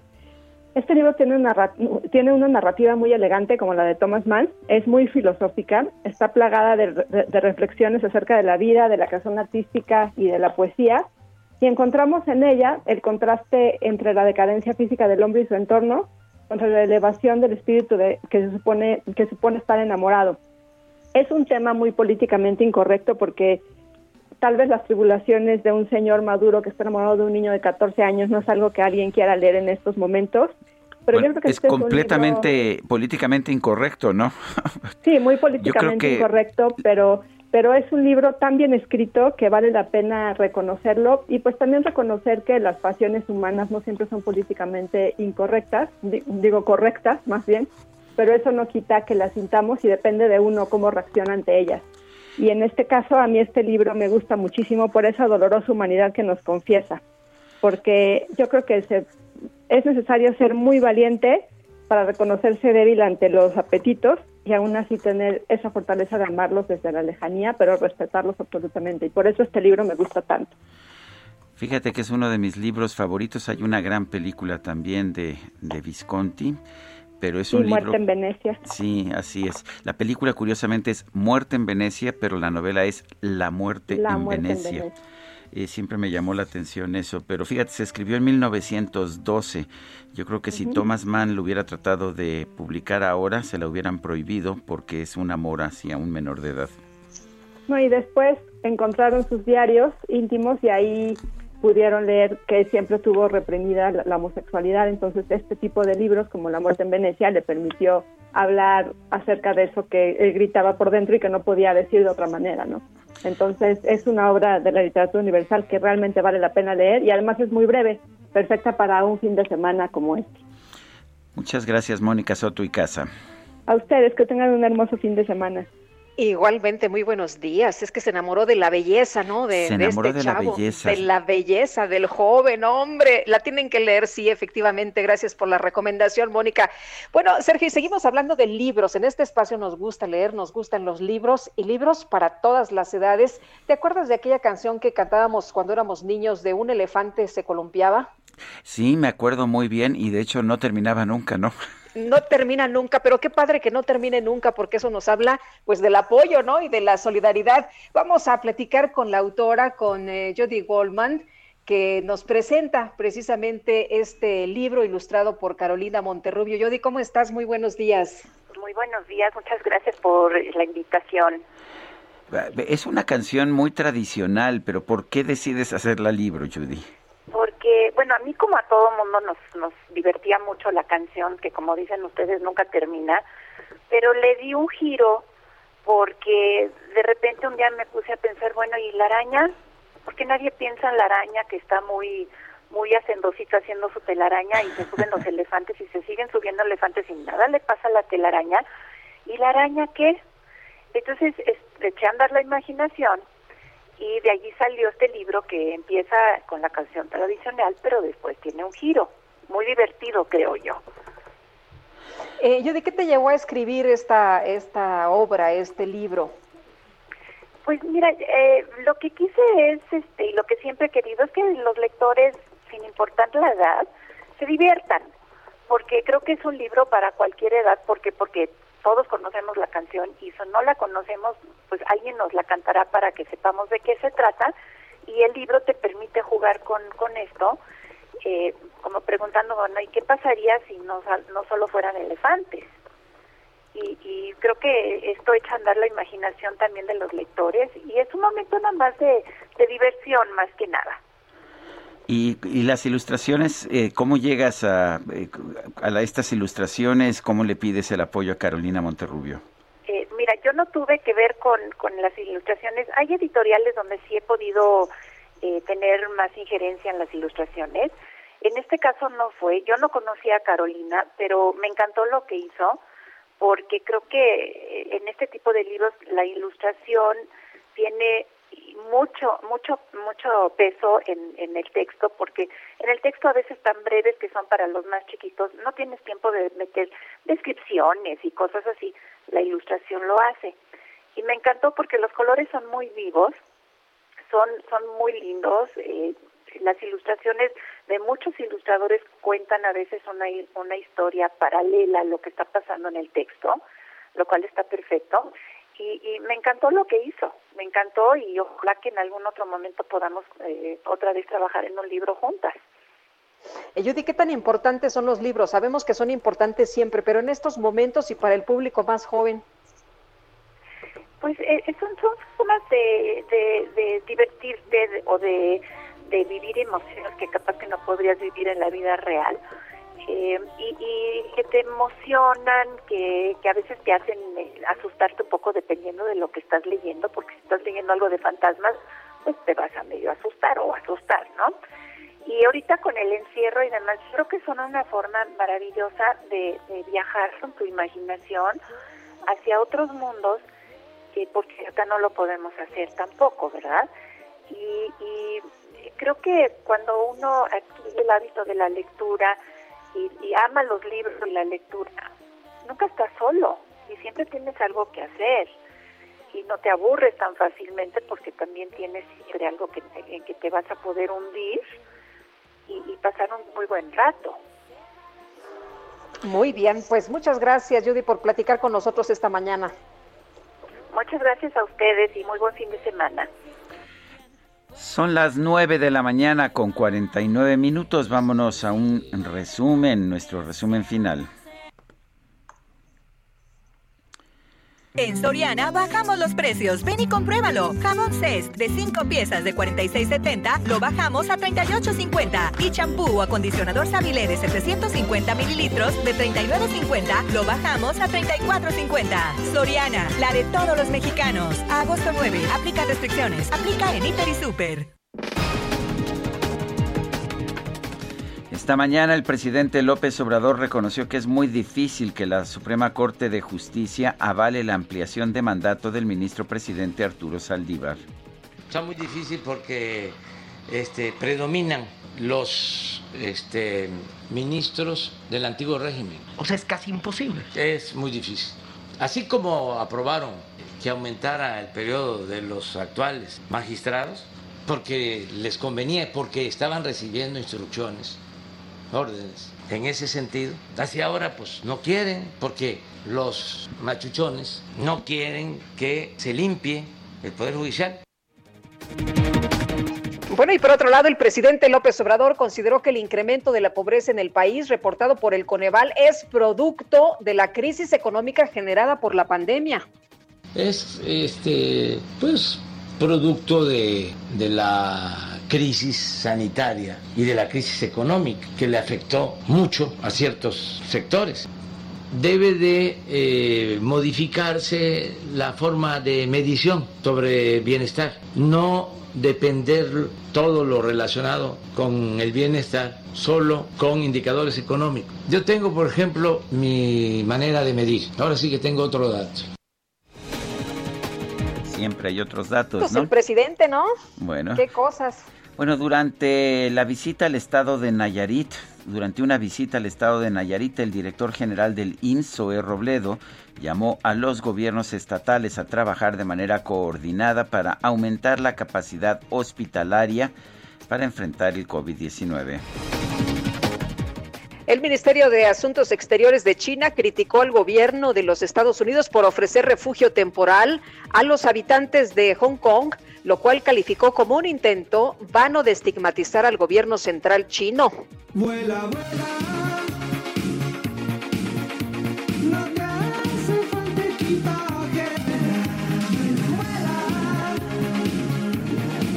El director general de la empresa aeroespacial Virgin Galactic, Michael Cole Glazier, anunció el arranque de la venta de boletos para realizar viajes al espacio, los cuales van desde asientos individuales hasta el vuelo completo. A pesar de que en preventa estos pasajes costaban 250 mil dólares, ahora que ya tuvo éxito el primer viaje de la empresa, cada asiento individual tendrá un costo de 450 mil dólares. Híjole, Lupita, no me alcanza. A mí no me alcanzaba ni desde el primer vuelo, ¿eh? eh no, tampoco.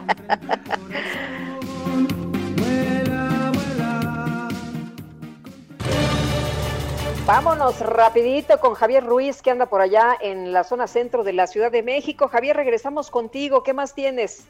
Hola, Lupita, Sergio, ¿qué tal? Excelente mañana. Bastantes problemas en la avenida 20 de noviembre, principalmente para quien se desplaza de la avenida José María Zarzaga y esto para quien desea llegar hacia el primer cuadro de la capital. Y Zarzaga ya con circulación lenta, una vez que se deja atrás San Pablo, para quien desea llegar hacia el perímetro del eje central Lázaro Cárdenas, o bien para continuar a la avenida Chapultepec, y finalmente la calzada San Antonio Baja, todavía el avance es constante, desde la avenida Lucas Alamán, y para quien desea llegar al viaducto, bien para continuar sobre la calzada de Tlalpan. De momento, Lupita Sergio, el reporte que tenemos. Gracias, Javier. Estamos atentos, buenos días. Y vamos a regresar a la Federal México Cuernavaca, que ha estado bloqueada esta mañana. Gerardo Galicia, adelante. Así es, Sergio Lupita, excelente mañana. Y ya tenemos buenas noticias. Han accedido al diálogo los pobladores eh, de Topilejo. Así que en punto de las 12 de la tarde al mediodía vamos a tener una mesa de diálogo entre pobladores y gobierno capitalino. Por este motivo se decide reabrir la circulación de la carretera federal. En estos momentos ya los vecinos afectados durante esta demolición ocurrida el día de ayer comenzaron a limpiar la cinta asfáltica. En estos momentos están pasando ya los primeros vehículos rumbo a la Ciudad de México. Será cuestión de minutos para que quede abierta la circulación en ambos sentidos y si no se llega a algún arreglo algún día en el diálogo que van a sostener con el gobierno capitalino, nuevamente se cerraría la circulación. Por lo pronto, en los próximos minutos se reabre la Federal México-Cuernavaca, kilómetro 30 en la zona de Topilejo. Y por lo pronto, el reporte.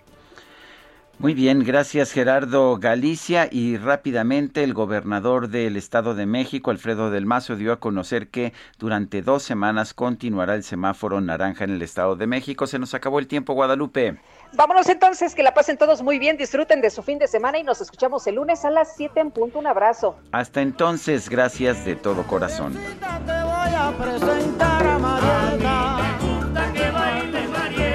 Ese ritmo si está que Heraldo Media Group presentó Sergio Sarmiento y Lupita Juárez por El Heraldo Radio.